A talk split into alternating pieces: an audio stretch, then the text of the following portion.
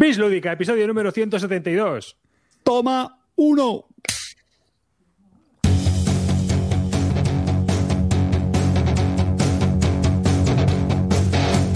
Con este riff empieza la temporada. Se me ha pasado el verano y no he jugado a nada. Pero con Clinito hay que tener más cuidado. Se ha vuelto a Meritraser. Cambio cubos por dados.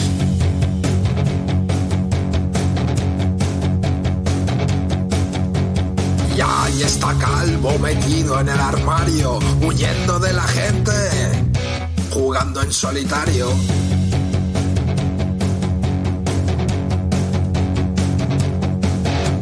Nos farda el arribas de sus pinzas tuneadas. Moviendo apilamientos de fichas clipeadas. Ahí llega Carte por si estabas en vilo, con el carro vacío y con los cocotrilos.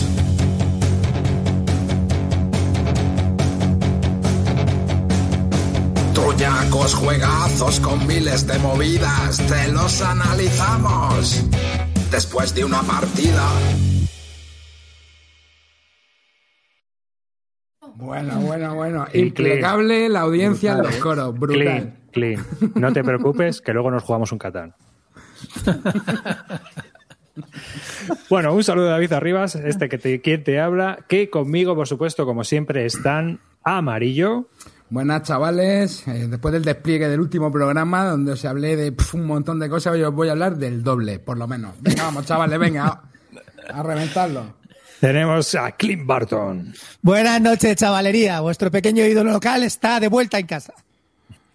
Carte, ¿Qué pasa, mazuelos? Venga arriba, esos fans del Sinaí, ¡vamos! y Calvo. ¿Qué pasa? Buenas noches, encantado de volver aquí y a darlo todo. One Program More. Pues nada, bienvenido a este podcast sobre los nuevos juegos de mesa. Y comenzamos directamente ya, vamos a ir hablando, porque tenemos un montón de cosas que contaros, sobre todo porque esta semana pasada he sido un poco también protagonista de un nuevo podcast junto a los compañeros del Dado Único, donde me invitaron a grabar con ellos cuál es el estado de la, del jugador, ¿no? ¿Por qué estadios va pasando el jugador? Un podcast que dura una hora y algo, muy entretenido, los chavales son muy majetes, a mí me encanta, es un podcast muy recomendable y bueno, pues estuve con ellos y os lo recomiendo desde aquí, pues ese podcast, el lado único. De y hecho, yo lo escuché arriba y la verdad que dice cosas con más sentido en su programa que en el nuestro. Entonces, ¿por, por qué? Porque- el, por- dado, el dado único mola, tío. A mí me gusta. Sí, la verdad sí, que sí, es, mola. es otra, otro lado, desde el otro lado del charco, tío, ahí están dando la vara al ca- los cabrones. Sí, sí, a mí, a mí es uno de los podcasts que, es de- que también me gustan de juegos de mesa. Y bueno, eh, en- una ventolera un poco rara, este fin de semana abrí un canal nuevo de YouTube eh, asociado a Bislúdica, pero que es alternativo, que se llama Bisbélica, para no inundar. eh, esto es haciendo un poco también caso a esa, pues a Clean, que está de los Wargames, y a gran parte de la audiencia que, que somos muy pesados. Bueno, pues para colar allí algunos vídeos que no tienen cabida en el canal normal, ¿no? Entonces se me ocurrió que pues era la mejor manera. Así la gente no nos tiene que aguantar a los pesados de los sobrecitos. Y ahí está, ese, ese. Vamos a mirar, a ver, a los que estéis aquí en, en directo, lo voy a poner. Ya voy a hacer proselitismo, ¿vale? Me dejáis, ¿no? Aquí, pues, bueno, es un vídeo que ya he colgado que es sobre cómo se juega a Fight Informations. Así que, pues nada, os invito a que aquellos que estéis interesados en los Wargames, pues lo echéis un vistazo si os interesa y si no, otra cosa. Calvo, digo- ahí, ahí, ahí te pone el despliegue ese que te interesaba tanto el otro día. El, del Mira, juego sí. este que- en el que entró el P500, el calvo. ¿Qué pasa? ¿No te, no te No se ha comentado lo suficiente que, claro, entrar en el P500 de esto.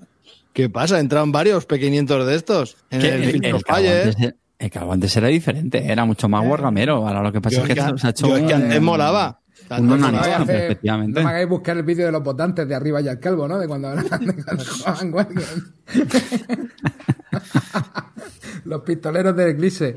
Bueno, pues nada, os invito a, a que si os interesan los Wargames, desde luego, a ver, no va a tener una producción ni quincenal ni mensual, va a tener una producción irregular, van a ir saliendo vídeos cuando me apetezca, cuando nos dé la gana. Todos mis compañeros también están invitados porque al final forma parte de Bislúdica, así que si alguien quiere ahí hacer lo que quiera, pues obviamente, igual que en el canal, o sea, nada, pues habitualmente, pues nada, estéis todos invitados. Eh, y bueno, pues yo ya digamos que he acabado un poco eh, eso. Solo voy a hacer un pequeño, un pequeño inciso, ¿vale? Y es eh, referente. Eh, Clint, déjame 30 segundos sobre el tema de NAC. No. Venga, ya, ¿en serio?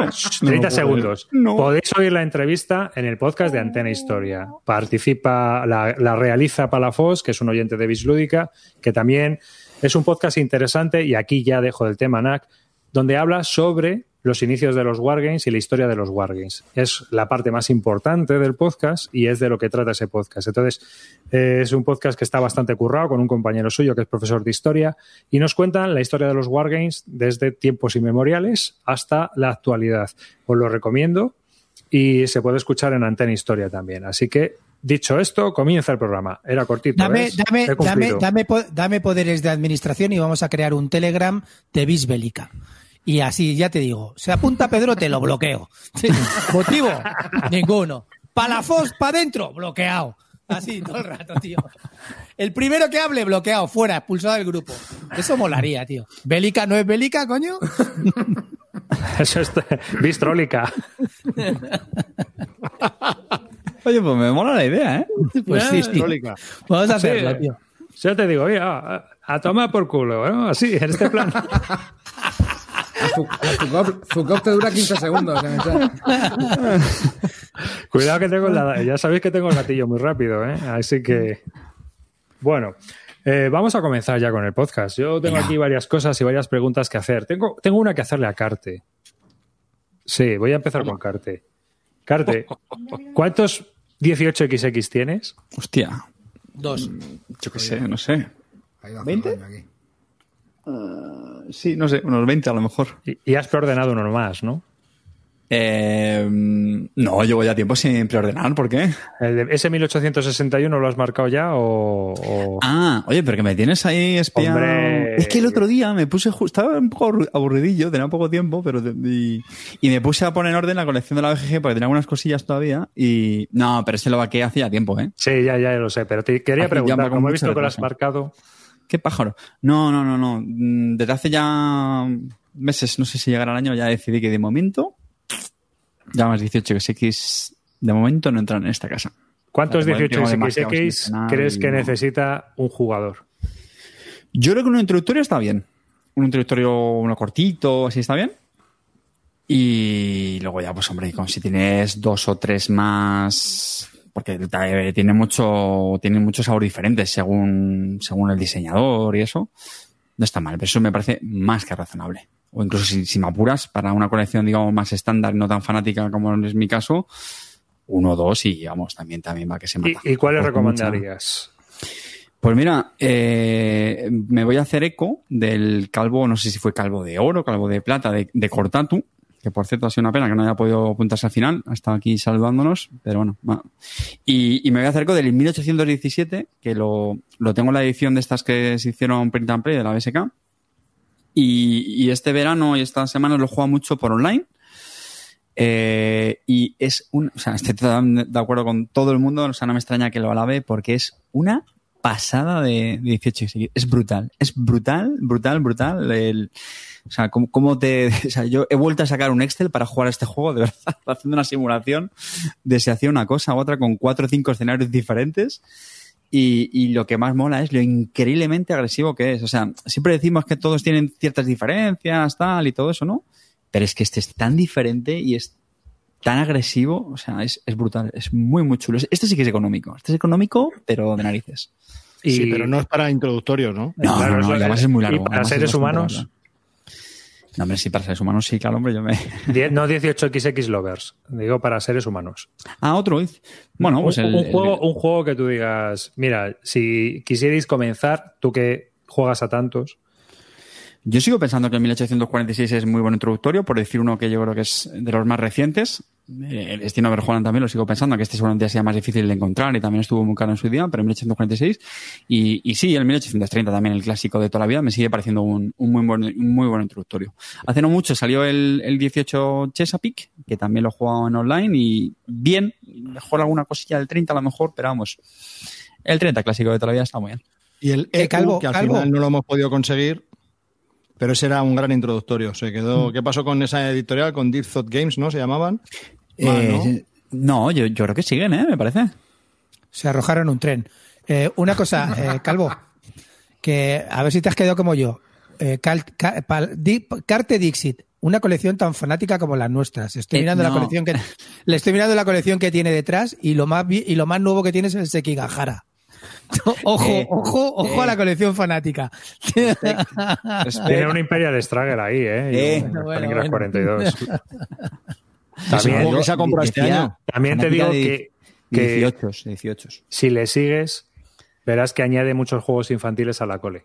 Joder, y la Rivas, tío, me tiene ahí. Bueno, peor me tiene a mí amarillo, que yo- todo lo que hago lo tengo detrás. Peor, me tiene, peor me tiene a mí amarillo. Eh, O sea, cosa que pongo de un euro, tengo el comentario troll de al lado, ¿sabes? Como es de Watcher.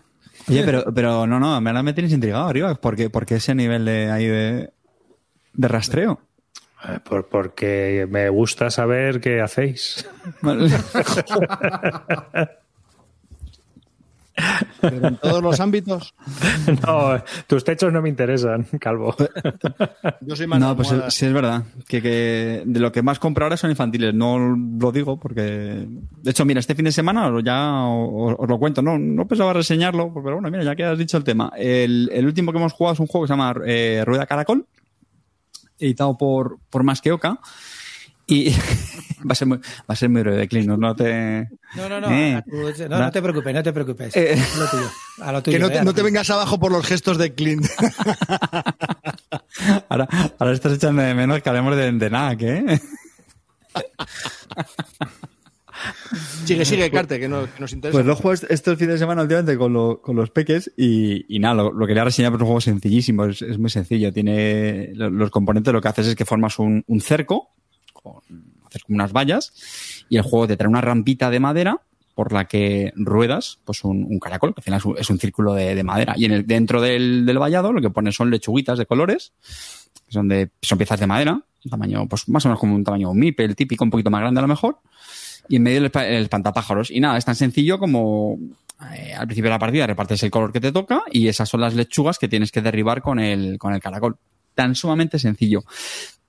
No está mal, la verdad.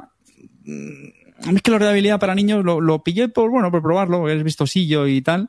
Eh, el problema que le vi es que a veces, joder, cuesta bastante, incluso para un adulto, eh, a veces cuesta apuntar, eh, porque se tiene mucha desviación el, el caracol. Eh, entonces, claro, pues ya sé que esto a los niños a veces les frustra un poco. Dura muy poquito y no llega a pasar, pero jo, hay veces que es que estás ahí lanzando el caracol como un, como un poseso y, y nada, tío, no te llegabas ni, ni, ni un trozo de tierra. Pero bueno, no, no está mal. Mira, ya que... Y el- el- la, la- la función del espantapájaros. Pues sinceramente me parece lo peor del juego, porque tiene una mecánica que si no no, si si lo derribas con el caracol, se supone que no coges ninguna de las lechugas que has derribado, pero es que me parece imposible derribarlo, tío, es, es demasiado consistente. Tiene una peana típica hasta de cruzada, ¿no? De, de cartón de- en forma de cruz y que va, tío, o sea, el caracol no coge tanta velocidad para tirar el, el espantapájaros ese.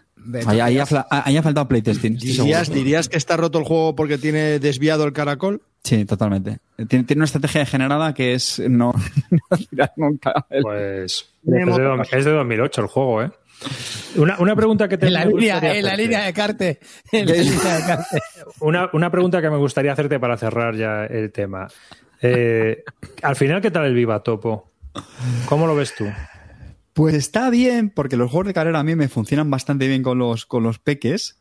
Eh, aparte, los componentes son muy chulos, que yo creo que es para mí lo más importante en un juego infantil son los componentes, tío. A los niños no les hable, no, mira, es un juego súper chulo, porque tal. niños buscan, niños pequeños estoy hablando, ¿eh? Pues eso, de los que tengo ya ahora, eh, Paula va a hacer, bueno, tiene cinco o cinco y medio. A lo que voy, se, se fijan en los componentes. Entonces, se tienen componentes muy chulos, molan mucho, son ratones de madera, con su rabito de, de, de, de cordel, los, los quesitos, tal. Eh, lo que pasa es que, bueno, pues al final es un, pues, es un tirados. Ya está. A mí Y es aparte, que no me termina de convencer. creo que a dos, yo creo que el problema que estoy teniendo es que a dos no va para nada. No, a dos no va para nada. Una escala, o sea, muy mal, muy mal número. Yo creo que a cuatro habrá más bloqueos, ¿vale? Porque hay una mecánica que es, le pasa un poco como al parchís, que si se juntan muchos ratones, pues bloquea el camino. Y yo creo que ahí sí tendrá mucha gracia. Pero a dos, eh, vamos, eh, para que te pille el gato, tienes que tener muy mala suerte con, con la tira del dado. Entonces eso, para mi gusto, le, le quita, le quita gracia.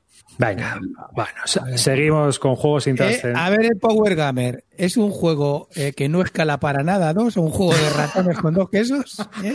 que es, ¿Y qué- lamentablemente, y qué es un tira, ¿Y qué es un tiradados? Oye, sorprendido, esto en realidad es un tirador, parece una, una oca.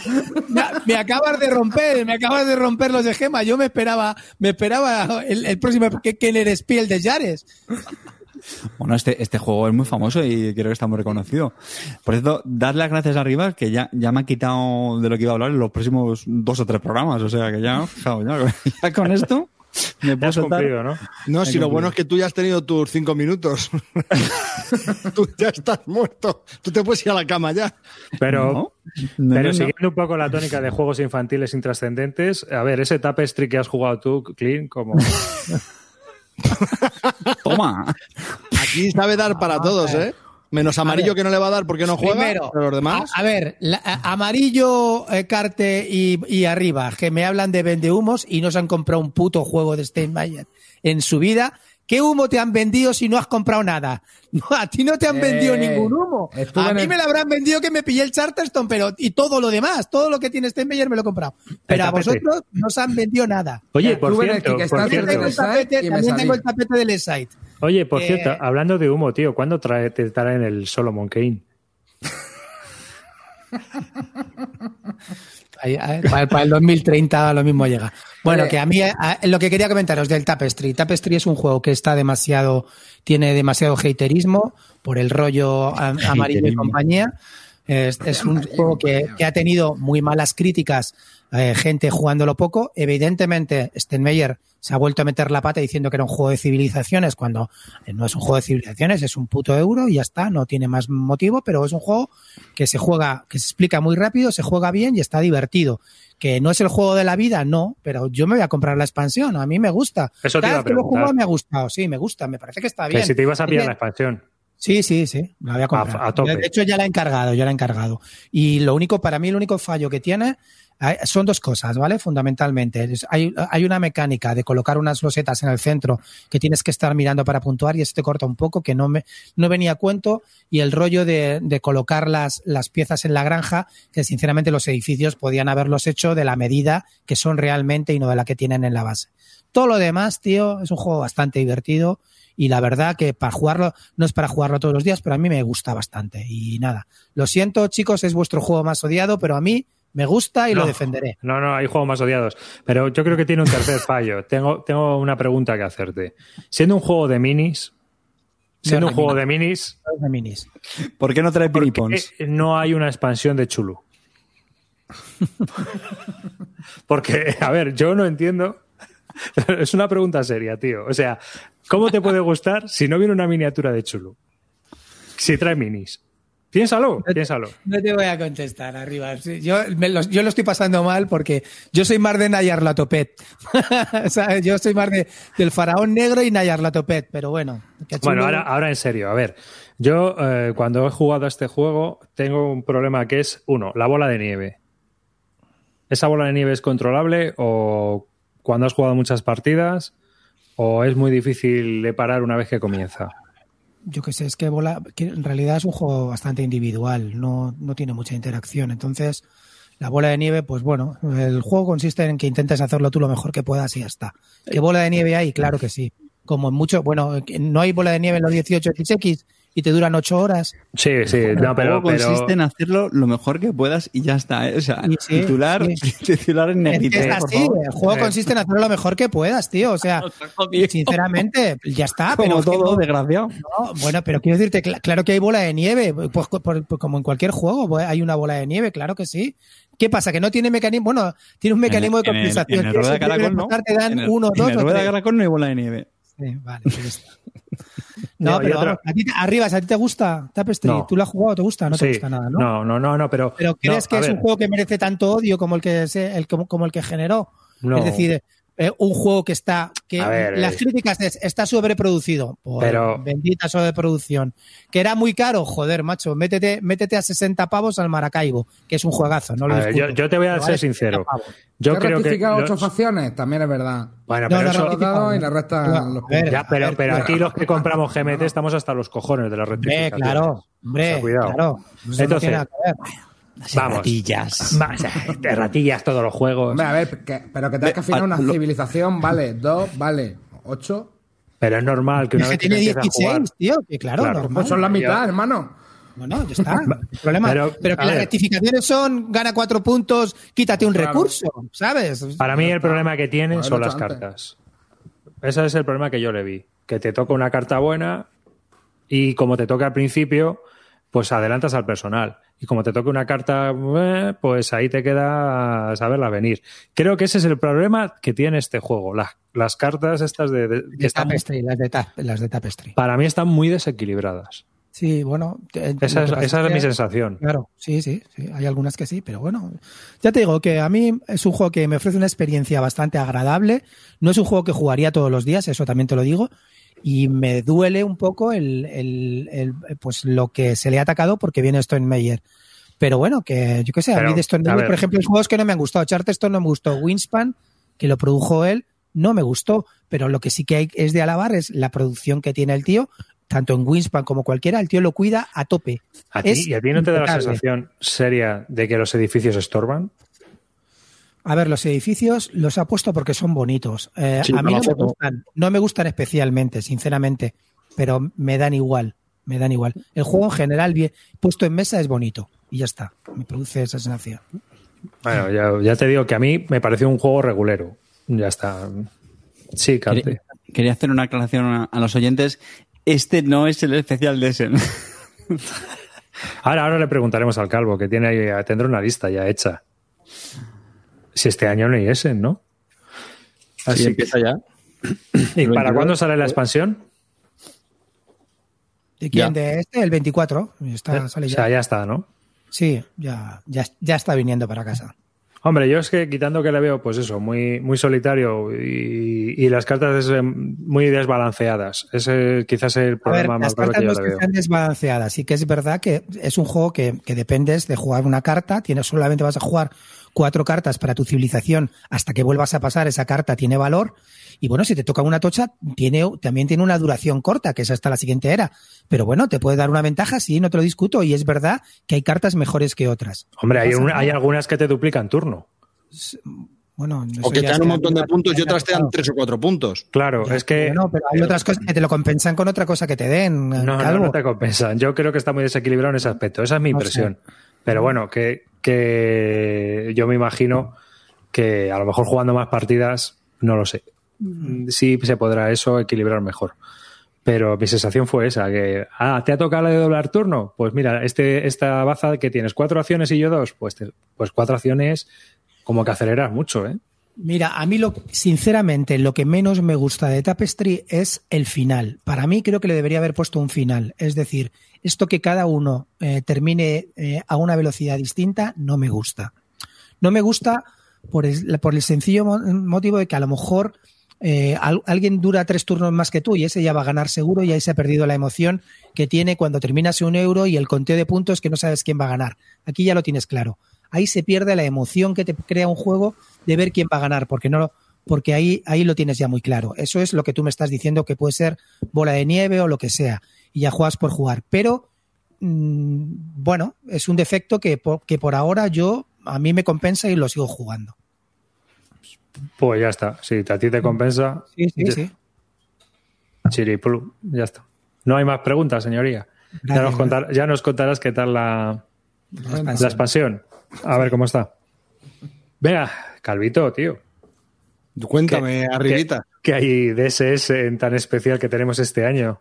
Bueno, pues tampoco te creas que tengo muchas cosas. He, he estado comentando en Twitter desde hace como dos semanas de los pocos juegos que llevo en seguimiento, pues he estado, cuando me he leído las reglas, he puesto pues algún comentario de los juegos que a mí personalmente más me interesaban y he ido haciendo un pequeño, pues eso, leyéndome las reglas y haciendo un pequeño comentario con fotos de lo que me parecía.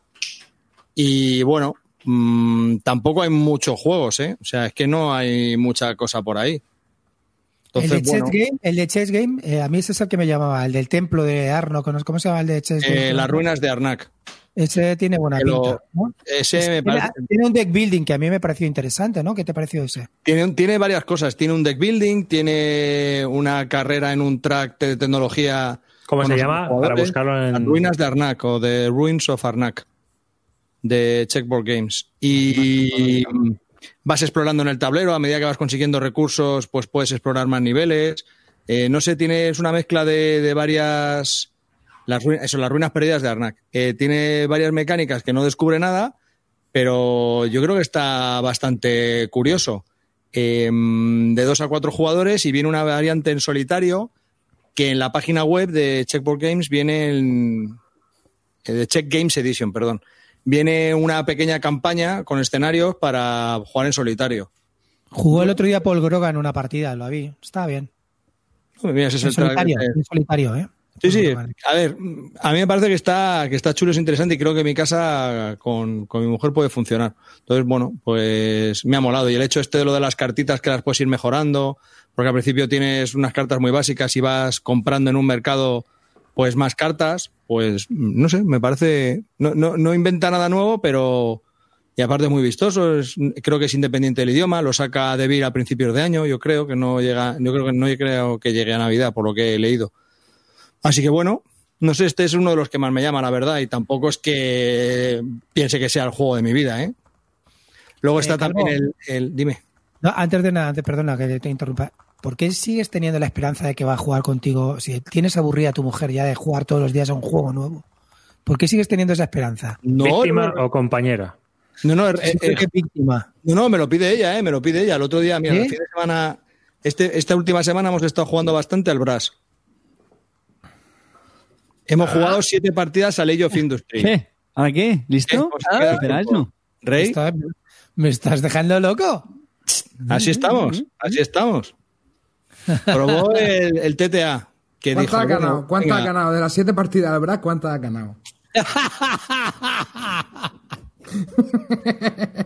Bueno, eso no se dice. Eso es como el dinero que se gasta cuando gana. No se dice, no se dice. eso no se dice. Eso es un caballero nunca revela esos detalles. ¿Y qué otros juegos así que haya visto que me puedan interesar? Pero todavía no me he leído las reglas. Por ejemplo, el, el año 1800 de Wallace, pues tiene buena pinta. Pero como no me he leído las reglas, pues. Pero vamos, eh, le tengo fe. A este de, de Wallace también le tengo fe. Me parece muy interesante. Como el, el tablerito y eso me, me está, me, me está molando bastante. Tengo que revisar qué más cosas tengo porque arriba me ha pillado así a Bueno, pues, Traición. si quieres te lo vas buscando mientras lees el chat y, y hablamos de otra cosa. Arriba, arriba se está confirmando lo que, lo que algunos sospechaban y es que improvisamos. Sí, sí, sí, es correcto. Es correcto. Eh, venga, Amarillo, tío, que el otro día no hablaste, tronco. Cuéntanos algo. Bueno, chavales, eh, yo vengo a esquivar una bala, ¿vale? Eh, tuve la oportunidad de jugar con Gaceto un juego que se llama Unforgiven, que está ahora en Kickstarter, ¿vale? Y efectivamente, este tío no tiene perdón ninguno, Gaceto, ¿vale? Me sacó un, un, un ñordo. Que a ver, le di varios problemas al juego, hablando ya en serio. Era un juego que ten- por la pinta eh, no tenía mala pinta. El juego se llama eh, Unforgiven, es como la- el, el juicio Ah, el ya. asesinato de Abraham Lincoln. Y claro, yo vi Es el juicio, y- ¿no? De, Abraham- de los asesinos de Abraham Lincoln. Exacto, exacto. Entonces yo lo vi y digo, coño, pues tiene buena pinta, ¿no? Así, eh, al final el juego lo que trata es de, bueno, se supone que eres como uno de, el abogado de la, el fiscal o el abogado defensor, ¿no? Y tienes que ir pues recopilando pruebas que vayan en tu favor, eh, recopilando testigos, provocando titulares en los periódicos, este, este tipo de cosas, pero que al final, y fue el principal problema que yo le vi, eh, al final todo este trasfondo se pierde en, en una ensalada de iconos. ¿Vale? Al final hay un icono de ojo, un icono de lupa, o sea, un icono de pistola, un icono de, de, de lógica y un icono de patriotismo, ¿vale? Al final acabas solamente viendo iconos. El juego se transcurre a lo largo de tres rondas, tu objetivo es como eh, o bien subir un track de un lado a otro que representa pues la horca, este que puede ser inocente o culpable, que es como el track de dura razonable, y luego tú tienes partes con dos jueces que tienes en la mano y tienes que convencer a eh, cuatro jueces. Es decir, tienes que bajarte un, un- cuatro jueces a, a tu mano y luego ofrecerles las pruebas que necesitan para convencerlos, ¿vale? Entonces todo esto se hace eh, eh, a lo largo de tres rondas en una especie de matriz de cartas tipo el Seven Wonders Duel, ¿vale? Que se van colocando así, o sea, con, formando un patrón y las cartas se van quedando disponibles según se vayan liberando, ¿vale? Entonces aquí yo veía un poco el primero de los problemas y es que eh, hubo cierto tipo de icono que no se liberó hasta el final. Y entonces hasta ese momento la única acción que podías hacer con esas cartas, como no las podías comprar, hacia el final de la, de la primera ronda y al final de la segunda ronda habían salido como dos. Entonces eso me tiró un poco para atrás porque hubo muchas cartas que estaban muertas, hubo muchas cartas que lo único que podías hacer era descartarlas para conseguir balanzas, que te permiten mover cosas y tal, pero que no, no podías comprar la carta. Y, y luego el juego, la verdad que yo vi la reseña de Rado, vi la reseña de Don Basel y a ellos les pareció un juego muy tenso, pero mira, mismamente ese mismo día había jugado al, al Watergate y me pareció muchísimo mejor. O sea, mucho más tenso de verdad, mucho más temático porque, porque el texto de las cartas quieras que no te ayude a meterte aquí. Aquí en realidad pues te ponen que si la pistola, que si no sé qué, la botella de whisky, no sé qué, pero bueno, tampoco te ponen mucho texto histórico, no te terminas de meter demasiado en la película y al final otro de los problemas que vi es que conforme vas acumulando cartas en tu display, porque eh, realmente tú no tienes que gastar los iconos para conseguir nuevas cartas, solo cuando quieres atraer, atraer jueces hacia, hacia tu lado, de los tres jueces esos que hay neutrales. Eh, al final, hacia la tercera ronda, tú ya puedes comprar prácticamente cualquier carta, porque tienes ya tantos iconos bajados que cualquier carta puede hacer el pago, o casi cualquiera. Y entonces eso también lo vi un poco, no sé, creo que, le, que creo que el, el juego podría funcionar mejor, pero para mí que le falta un par de vueltas. Eh, una, una pregunta, Amarillo. ¿Un juego de 15, o 30, de 15 a 30 minutos crees que te puede meter en alguna película? ¿Qué No, te mete tío, este más? ¿En qué película te mete más? ¿Este o la Guerra Mundial en 30 minutos? Pero, ¿Cuál? hermano, ¿Eh? pues mira, de, de Pablo Mori. Pues te digo una cosa, bro. La Guerra Mundial en 30 minutos lo jugué. No, ese no, ¿cuál jugamos? El Worldwide, el Mini Worldwide 2 ese me pareció una mierda. Pero por ejemplo, el Quatermaster Brother te lo juega en una hora y sí que tiene la sensación de El haber visto. Quatermaster te lo juegas en una hora, disculpa, chato. El Quatermaster te dura más de una horita, ¿eh, amigo? no, creo. más, más son dos, más dos horas que una hora, ¿eh? Ya bueno, pues lo que yo. pasa es que se te pasa rápido, porque te lo estás pasando bien, ¿vale?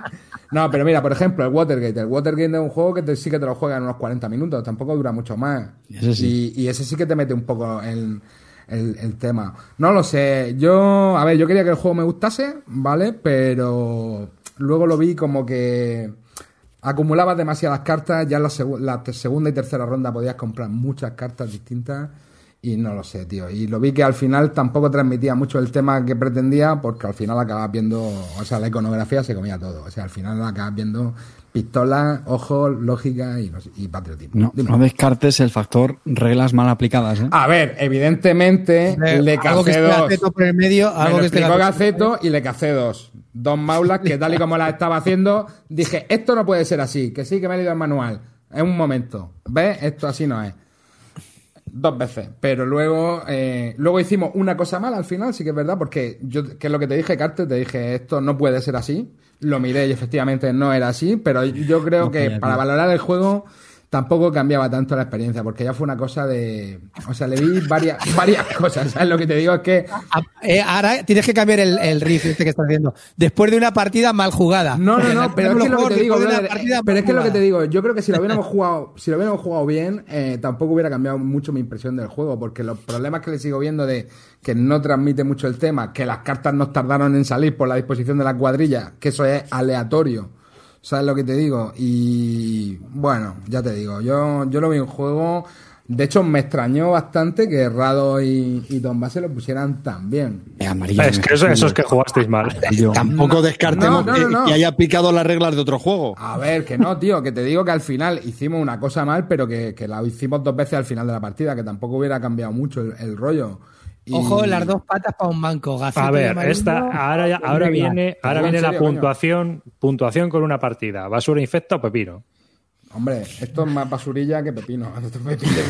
No te, no, te, no te enfríes, que el otro día me lo pusiste como, como las mayores. mm, Es que es la mayor mierda que he jugado últimamente, exactamente. A mí me pareció de los juegos más que he jugado últimamente. A ver, es que últimamente estoy jugando juegos buenos, porque como siempre voy a rebufo, pues estoy jugando el Barrage, el Maracaibo, el Warchest, tal, estoy jugando ya lo- la selección Eh, del año pasado. ¿cómo, cómo te canté la estrategia del Barras para romper la, la rueda que te había hecho tu amigo, eh?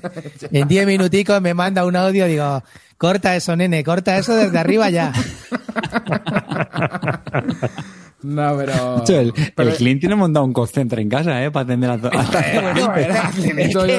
ver, amarillo, amarillo es el cliente, el cliente VIP, es amarillo cliente cliente. VIP. De hecho, además, yo siempre, siempre le entro igual. Yo siempre le entro igual. Digo, hostia, el calvo que inútil. Te ha preguntado esto del Marvel, ¿no? Oye, por cierto, ¿cómo se hacía esto en Rino? Reconoce que las reglas quizás están un poco así. No, es que esas no me las he leído. Esas me lo han explicado el Sí, juego. las reglas del Marvel son muy malas, tío. Sí, yo creo que. Gracias, Carte, gracias. Típica de Cuando Fantasy se Flight, le otro a Calvo, que estuve jugando yo en plan solateras con el Tabletop Simulator. Y, hombre, vale que las leía a la ligera, pero, joder, macho, es el típico juego que te las lees y luego ya cuando te pones a jugar te surgen bastantes dudas. Bueno, Sí, pero sí. eso pasa, pasa casi siempre en todos los juegos de FFG, tío. Es que el manual, ese, ese modelo de manual Sí, lo odio, sí, tío. Lo odio. ya, pero un juego de cartas así... Haciendo un Forgiven al un Forgiven, nos vamos con Calvo ya, ¿no? ¿Qué? Bueno, pues- ¿Tienes la chuleta? Sí, nada, estoy mirando el Twitter y ya está. Eh, uno de los primeros que, que reseñé, que me pareció muy interesante, es el Under Falling Skies, que también es de la editorial de las ruinas perdidas de, de Arnak. Es un juego en solitario que ha ganado varios premios. Es el, juego que sacaron hace años con, con nueve cartas. Vale, que viene una especie de marcianos hacia arriba y tú tienes que ir defendiendo tu base. Y bueno, pues me parece que es bastante interesante. A medida que vas avanzando, pues ir desbloqueando varias partes en tu base que te dan más versatilidad y más convitos para ir matando a los bichos que vienen. Y bueno, pues te. Tienen, yo creo que, que puede ser bastante interesante. Los componentes son muy chulos. Siempre me había llamado la atención, pero a mí lo del print and play me cansa bastante. Y no sé, me parece que, que puede, que puede estar chulo. Pero Oye, bueno, es, este- es verdad, Calvo, que este, este juego lo enviaron. Yo, yo, a mí me suena que, que lo envi- enviaron una carta a los de Chat Game que nos pasaban el print and play. ¿Es verdad? Eso me suena, ¿no? Amarillo, Pero creo si que te el lo puedo print and play está, está ahí para todo. Bueno, lleva años ahí. Sí, pero bueno, el, de, el que van a sacar ahora. Ah, no, yo eso no, no. Sí, yo, yo lo tengo en print and play, amarillo, luego te lo paso para que, te- para que juegues alguna novedad y te vengas tú arriba. ¿Eh? Luego hay, hay un autor eh, japo, creo que es japo, que se llama Sashi, que a mí este tío siempre me ha maravillado y son juegos que me, que me enseña Gaceto, gracias Gaceto por descubrirme a este personaje. Y eh, por fin va a sacar un juego con una editorial grande que es DLP, la, la holandesa creo que es, y se llama Remember Our Trip. Y bueno, pues voy a tener la, posibilidad de, de poder conseguir un, juego de este tío que, siempre me ha llamado mucho la atención. Tiene juegos como eh, uno de unos ascensores, que está, muy chulo. Em, ¿Qué más tiene? Que no me acuerdo los nombres. Pero no sé, este juego, este juego tenemos, tenemos un tablero Coffee individual. Raster. ¿Eh? No, in El- front of the elevators, es lo que está diciendo. In front of the elevator, sí, y luego Y tiene. el Coffee otro- Raster, ¿no? También del 2015. Sí, eh, pero no, no, otro que yo digo que me molaba muchísimo. A ver, baja un poco. Wind el the Wind the. Film. El Wind the Film, también chulísimo, es un juego muy chulo, pero que no se pueden conseguir por aquí. Entonces, en este Remember Our Trip tienes un tablero individual, entonces tienes que ir recordando el viaje, un viaje que hicimos, entonces entre todos vamos a ir eh, poniendo en nuestro tablero, vamos a ir descubriendo sitios que hemos visto. Entonces, en el momento que tú descubres un sitio, todos tenemos el tablero orientado de la misma manera. Entonces, cuando tú descubres un sitio, ese sitio lo pones en el tablero central, que es como el recuerdo para todos. Entonces, al final, de lo que tú descubras con la realidad de lo que pasó, o sea, de lo que, de lo que vimos, pues ganas más puntos que, ganas más puntos. Bueno, lo estoy explicando como el Worten Again. Pero, bueno, sale una serie, salen unas, cartas en las que te dice qué, qué figura tienes que, que eh, joder, madre mía. No sé si empezar otra vez y salir de casa y volver a empezar porque, madre mía. Bueno, el caso es que da igual. Tú tienes que, vas haciendo unos patrones en tu tablero y cuando cumples un determinado patrón, ese se cumple en el tablero central, que es para todos. Entonces, al final, cuando tú has hecho tu, tus recuerdos eh, del que hemos construido entre todos, pues ganas todavía más puntos si lo tienes del central, ¿no? Y bueno, sí, me parece si lo tienes que... igual de colocado, ¿no? Si sí, igual de colocado. Es con respecto a la referencia de lo que has construido que con lo del, con lo del Vale. centro.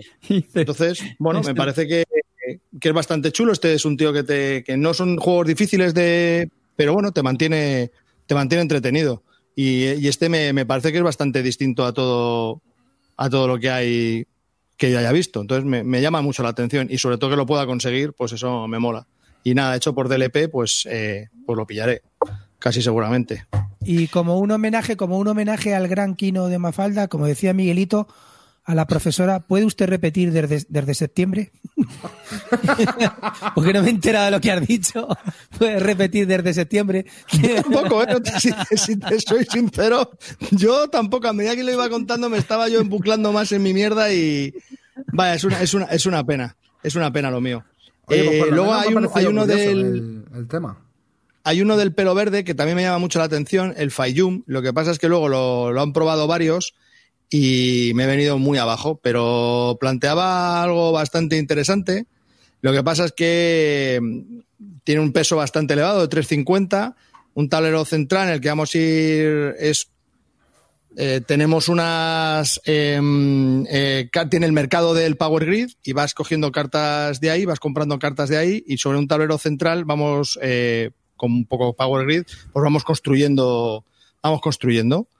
Entonces, eh, al final tu mazo te lo vas mejorando, tienes cartas que son muy básicas y a medida que te vas comprando más cartas, pues tu mazo va haciendo más acciones de las básicas, de las, las, acciones que hay para ir construir en el tablero, pues cada vez las vas potenciando más y puedes hacer mejores cosas.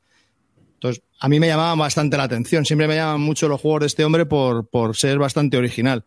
Parece que cuál es el problema, que hasta que como al final las 52 cartas tienen que salir todas, entonces no va a depender el orden de las cartas que vayas comprando, pues van saliendo las siguientes, pues que hasta que empiezas a tener acciones que son muy potentes, pasa mucho tiempo y además la partida dura como tres horas. Entonces, pues bueno, pues me llamó al principio la atención, pero ha caído, después de lo que he oído por ahí, tampoco... Habrá que lo, jugador, lo he... jugador de mesa del 2020, tío. Llegas a la afición donde ahora mismo hay unos, unas cosas brutales de artes gráficos y tal. Y ya, tío, tío, ya. te entra conjuntivitis en los ojos de ver. Ya, pero porque es que se ve un tablero como dibujado antiguo. En serio, macho, de verdad. En Egipto, así. O sea, no es sé. que, tío, ¿en qué coño estás pensando? ¿Por qué no? ¿Por qué no? ¿Por qué no te dedicas a otra cosa? A la escultura, tío, a la escultura. De verdad, pásate a la escultura, deja los juegos de mesa, y es que, por Dios. Bueno, aquí ahora os cuento uno que este sí que me ha flipado muchísimo, que es de Capstone Games, se llama Curious Cargo. Es un juego exclusivamente para dos, en el que tú tienes unos bienes que, que tienes que sacar de tu almacén. Entonces, en el centro de tu tablero vas a ir poniendo eh, como, como, el pipeline, vas a tener que ir poniendo como tubos que conexionan con, con los lados de tu tablero. Entonces, cuando pasan los camiones por los lados de tu tablero, pues puedes llevar esos bienes que están conectados con el almacén tuyo afuera del camión y, vas ganando puntos. Tú lo que, lo que, intentas es sacar todos los bienes posibles de tu, de tu almacén, ¿vale? Y lo que pasa es que si... Vale, y entonces otra de las cosas que tienes que intentar es ese camión, cuando sale de mi lado izquierdo van entrando van entrando los camiones por, de, por debajo del tablero y salen por arriba. Entonces, cuando salen por arriba, pasan al tablero del jugador, del otro jugador. Entonces, esos, esos camiones que te están entrando a ti, también si lo tienes conectado con la parte derecha del tablero, pues puedes coger los bienes que vienen en el camión y meterlos en tu almacén. Entonces ganas puntos por, por vaciar la parte del almacén de los bienes que tú produces y también ganas puntos con los bienes que tú coges de los camiones que te vienen del contrincante. Entonces, bueno, pues es un, hay una especie de patchwork que tienes que ir haciéndote con las fichas para poder hacerte las conexiones para que salgan y puedas recibir bienes. Y no sé, me parece que está, A- creo que, es que- tienes que ejercitar bastante la cabeza y me parece ¿Sabes? muy chulo. ¿Sabes qué pasa? ¿Qué me pasa ya con estos juegos, tío? Que me recuerdan mucho a juegos de iPad y de- del teléfono y ya, Ya. no me llaman la atención jugarlos en Mm. mesa. Quizás. Y luego tiene una versión un poco más complicada que es en vez de tener dos productos, pues tiene hasta tres. Que yo creo que pues, la gestión de todo eso pues puede ser complejilla. Pero, pero dices tú que se parecía a Pipeline. No, en el sentido de que en el tablero central tienes que ir construyendo las conexiones Ah, para que, ¿sabes? Como si fuesen tuberías. Pipe- Pipeline sí que estaba bien, ¿no? ¿O sí que os gustó a vosotros o no?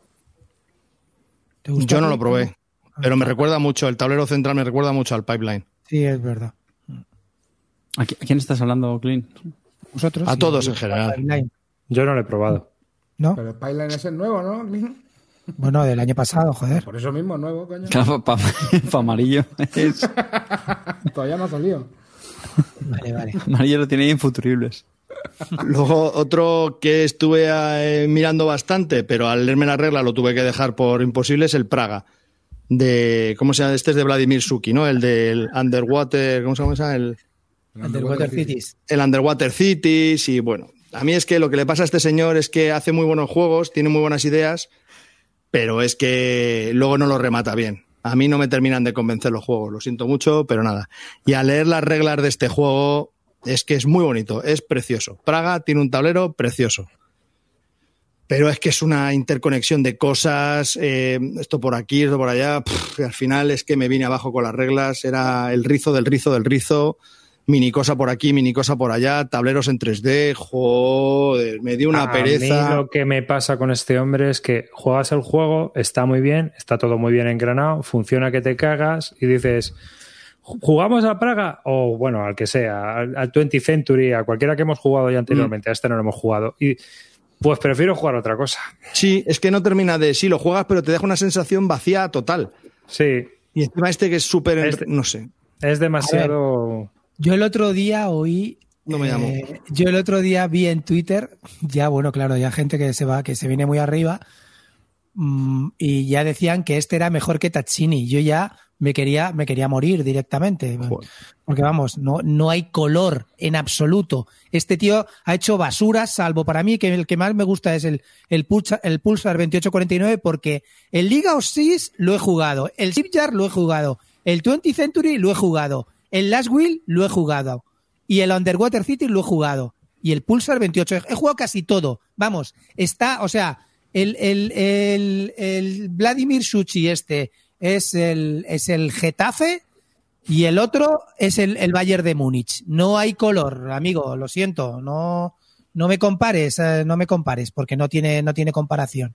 Y, y, bueno, yo qué sé, este hombre hace juegos, lo que estáis diciendo, pues bueno, a mí el Pulsar sí que me gusta, pero bueno, tampoco me, me ha dejado pozo y no lo hemos jugado hace, hace tiempo.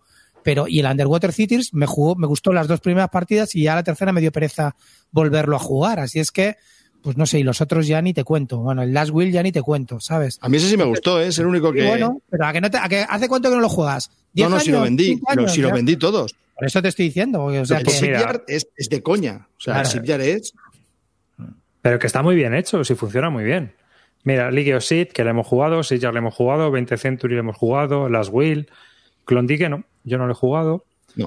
Eh, y luego tienes The Prodigal Club, que ese tampoco lo he probado. Yo ya me bajé de ahí. Y Pulsar Sí, sí. 2849 no, no, ni Underwater Cities tampoco lo he probado. el Underwater City me lo pillé, lo jugué y... pff, Mira, no aquí hay uno nada. para Carte, Monster Baby Rescue, de infantil. Es que me, me estoy quitando las ganas. No sé, no me... No, el Shipyard tampoco estaba mal. Si es que, vamos a ver, No, que no juego está mal, que pero, que tam- pero que no están, que, que no dices, hostia, este, este, este tío se ha salido. Joder, mm, mira a Tachini, coño, en, en autores, a ver qué ha hecho este tío, ¿no? O sea, me, no me compares, ¿sabes? O sea, esto sí, esto es fácil. Mira, vamos a ver. Underwater Cities es el que mejor está puntuado, ¿no? A ver, por rango. Vamos allá. Rango. Underwater Cities, 8.1. Hombre, está el 51 en la BGG. Sí, está guay. Not Venga. bad. Muy bien, está muy Sí, bien. de 51 en ranking BGG es cosa Sí, pero yo seria. me ¿eh? acuerdo que lo jugamos en mi casa a cuatro y nos quedamos como, mm, bueno, Da- vale, Daniel. Tatsini, Marco Polo 1 y Marco Polo 2 que están de puta madre. Solkin, que bueno, tampoco me emociona. Eh, el Teotihuacán, Pepinaco. Tekenu, que ahora os hablaré de él. Y el Trismigestus, que bueno, para quien le guste, ya está. O sea, me vas a comparar a estos pepinacos con, con, con el Sipyard y, y el League of Ships. No me jodáis, coño. Vamos a, a ponernos Sí, sí, serios, total, total. ¿No? El, el Bueno, y para acabar- Hotel y es para acabar del este- es de- ¿Cuál? El Gran Hostia Hotel. Que no sé, siempre me lío. Es de los otros, ¿no? Eso No, es Flaminia sí. Brasini, me parece. ¿no? Sí, esos son los de Arquitoca, ¿no? Me parece que Son son italianos también, partes. creo, pero... Vale, vale. Creo. Perdona, Calvo. No, Termina, no, Calvo. si era por, por terminar ya esto de el pre-Essen, que si es que tampoco tengo mucho más. Luego he visto uno así, un, el chorrijuego del, del mes que se llama Micro Macro, Crime City. Es un pues es un tablero de papel enorme que cabe en toda la, o sea, es un tablero enorme y viene dibujado en blanco y negro, es como si el mapa, como si fuese un buscar a Wally, así como gollón de dibujitos y tal y cual. Entonces vienen 16 casos, de fáciles a difíciles. Entonces, en el primer caso, imagínate, te dice, ha habido un asesinato en la parte sur del tablero. Entonces, tú tienes que buscar entre todos. Se recomienda que juegues cuatro, no más, porque si no, no te puedes mover por el tablero. Entonces, pasa a la parte sur y verás a un tío que está a lo mejor asesinado. Entonces, pues mm, de ahí te dará una pista, justo en la imagen verás una pista que te llevará a imaginarte qué es lo que le ha podido pasar, quién la ha podido asesinar, de dónde ha venido, qué es lo... Entonces vas haciéndote preguntas tú solo, decir, a ver, pues se ha podido... Entonces vas investigando en el mapa qué es lo que ha podido, o sea, en la ciudad esta, en la foto esta de la ciudad o lo que sea, vas viendo qué es lo que ha podido pasar. Entonces vas cogiendo pistas y luego ya cuando tienes la idea de lo que le ha podido pasar, pues vas coger la siguiente tarjeta y te dice qué es lo que había comprado antes. Entonces tú dices, ah, pues mira, como tiene esto, pues podía venir a haber, haber comprado unas flores en no sé dónde. Entonces te vas como montando el caso según las preguntas que te van haciendo. Y lo puedes hacer o vas contestando las preguntas mirando en el mapa o te puedes hacer tú la película y luego vas contestando las preguntas que te van haciendo. Entonces hay 16 casos y me- me parece original. Cuanto menos es este original. es el típico juego de mierda que es ideal para regalárselo a alguien que no juega. No sé, me parece curioso. O no, y, sacarlo, y sacarlo de la afición, que es lo que mola, que no se meta más gente aquí, coño. No, no, es Estemos para aquí que- los cuatro de. Ne- necesitamos un juego de mesa y tal. Efectivamente, y como viene en blanco y negro, que al final te aburres, pues lo pintas y coloreas. Pues de ¿Dónde puta está madre. Wally? ¿Dónde está Wally? ¿Qué vienes? ¿Es pintar esto o mancalas? Pues ponte a pintar esto, hombre. Claro, hombre. Original, dice el tío. Y es, y- y es un- A mí me mola, tío, me ha parecido curioso. Y hay una aplicación que se llama Micro Macro, no sé, que te viene un caso. Por si lo queréis probar. A mí me ha parecido que está curioso. Me ha, me ha llevado 10 minutitos descubrir el caso entero, mola. A mí de todos los que has dicho, este es el que más me gusta. Y luego de los, el otro que espero, por supuesto, es el que más espero, pero todavía no hay reglas, aparte del año 1800, es el Paleo de Rustemeyer, que me ha parecido original, es un colaborativo. Mola, pero tampoco hay reglas. Pero el que más, que más, que más, el Cloud Age de- del Fister. Hombre, le está- espero. Fister, Fister para adentro. Y bueno, y a V, a V, luego el Ayaru este de, de V, ¿qué? El Hallertau, sí. Sí. Estoy, estoy leyendo las reglas del Hallertau. Telita, ¿eh?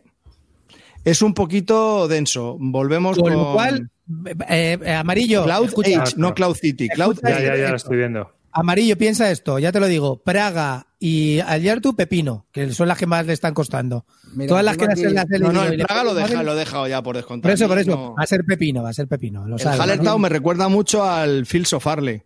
Tienes un tablero central con 20 acciones. Mi juego preferido, mi juego preferido de V, no tengo ninguna duda. Fields Pues of ahí lo tienes. Juegazo. Ahí lo tienes. De Yo verdad, tengo un ¿eh? pepino, ¿eh? Que me han soplado, ¿eh? Tengo un pepino, que evidentemente esto no está. Reset no lo he hecho yo, eh, evidentemente. A ver, además es que quiero decir el nombre del autor. Bjorn Rabestein, ¿vale?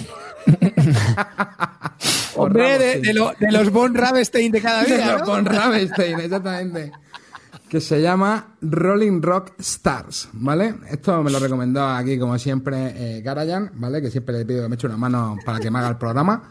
Y entonces eh, me recomendó este 18XX de cartas. Ojo, Carte, tu colección no está completa sin esto, ¿vale? Y eh, bueno, pues nada. ¿Cómo se eh, llama? Rolling, la, la- la- tiene cojones, la Ojo, portada es lo más feo que he visto en mi vida, ¿eh? Rolling Stocks Stars. Ah, Hubiera pagado, hubiera pagado porque te No, lo el- hubiera dicho con un audio Karayan. No, me lo- me lo pero hubiera tiene, quitado. tiene, tiene que ver con el Rolling Stock. Eh, no lo sé. Ah, sí, sí, sí, sí, sí. sí, Sí, sí el. Rolling. Stock, de hecho, no sé si vamos a jugarlo, un, por un print and play que te hiciste, ¿no? Calvo o algo Yo, así. yo tengo el Rolling Star, sí. O sea, el Rolling este, sí. Pues Rolling esto, a ver, esto lo venden como una especie de juego de cartas inspirado en un 18XX. Sí, es una reimplementación del Rolling Stock, efectivamente. más, sí, sí. más corto, más corto y de ir pues comprando empresas, desarrollando empresas desde los tiempos del ferrocarril antiguo pues hasta los aeropuertos, ¿no? Te voy a decir una cosa. Pues Si te gustan los 18XX, Carte, nada de sucedáneos. No, no, no. Es que de hecho el Rolling Stock, yo creo, creo que estoy pensando el, el- sí, el que jugamos, ¿no, Calvo? Que, que- que era un print and play o algo así, y es que no nos cuajó nada, tío. Y aparte, ¿verdad? Eh, lo que he dicho arribas, eh, sinceramente, cada vez me pasa más eso. Cuando hay juegos, no, incluyen mecánicas de los 18 que XX. No, pero a ver, a ver. Me pongo a pensar y, la mayoría no, no suelen funcionar, tío. Eh, Pero ¿que explica por por qué? qué la mecánica del 18XX es la, del- la de la fase de, de la Esto- compra y venta de acciones. Sí, sí, sí, claro, aquí lo Esto, que hace. esto es solo la compraventa de acciones. Sí, sí, sí. Bueno, pero este se parece a uno entonces que tú dijiste ya una vez, ¿no? Arriba, que era de que era como del espacio, que era- también era la Sí, ronda sí, de pero ese, es, acciones. ese en cambio es la ronda operativa, el Starship Merchants. El Starship Merchants. Sí. Bueno, pues mira, veos, compráis los dos y así jugáis un 18XX de mentira. Tenéis una fase por un lado y otra por otro. ¿vale? Y además yo solo quería, solo quería decir Ravenstein en antena, así que venga, que pasen siguiente.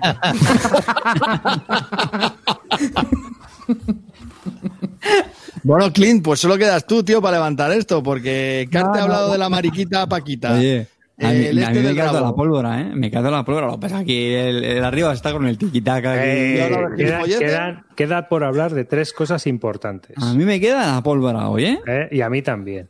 Ojo, O sea, voy a comentar yo una cosa que he probado y ya empezamos con la pólvora, si queréis. Nada, he probado. Ahí va, Clean. Tienes muteado el micro, tío. Mejor. Ya orden. Ah, se te ha metido el micro de- del ordenador. Tres, dos segundos.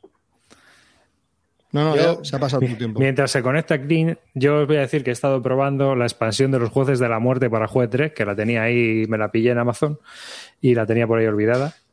Y si juegas a Juez 3, pues eh, es una expansión que mola, es- cambia mucho. Es muy diferente a lo que se puede ver habitualmente de, de- no sé si... eh, eh, Juez 3 es un juego muy similar a Wingspan, pero está destilado y es un juego que tiene, eh, digamos, eh, unas mecánicas más, más, ya más destiladas, ¿no? O sea, es más sencillo que Wildlands y a la vez, pues lleva la misma mecánica. Entonces, pues sin perder esencia, como que se juega mucho más rápido y mejor. Y está como más optimizado para dos jugadores también y demás.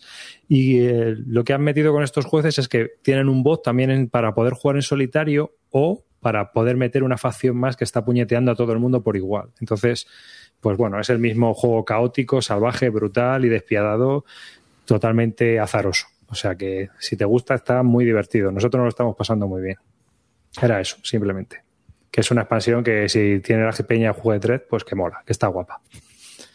Clinito, decías. Pero has hablado de la expansión de que era co- como una, como una implementación del juego que se llama Los Expedition o del. o no, del- del, del Wildlands.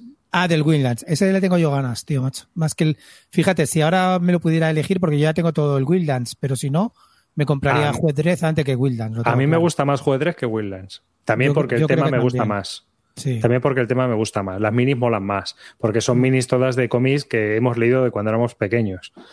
Eh, o sea, tiene un montón de cosas que llaman la atención por ese lado. Y aparte de eso, ya te digo que las mecánicas están más destiladas. O sea, han desarrollado un poquito más el juego, es más sencillo de, de iconografía y mola un montón. Si te gusta ese caos. sí. Además tiene una expansión en solitario que se llaman Los Jueces, ¿no? De la- Esa, esa, esa, esa es la que estoy hablando, los jueces, los jueces de la muerte. Que sí, estaba comentando que, que lo que añade es que es una facción que funciona de una manera también distinta, porque son solo cuatro miniaturas en vez de cinco, y que la historia que tiene, porque bueno, tú también en la caja base tienes a Slain, por ejemplo.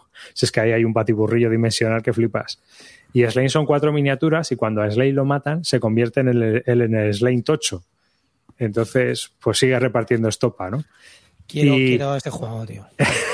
En vez el- del puto Wildlands. Y el de, los, el de los jueces de la muerte lo que añaden es un bot que puedes jugar en solitario o puedes llevarlos a alguien o puede ser una facción que está ahí en medio dando, haciendo la puñeta a todo el mundo.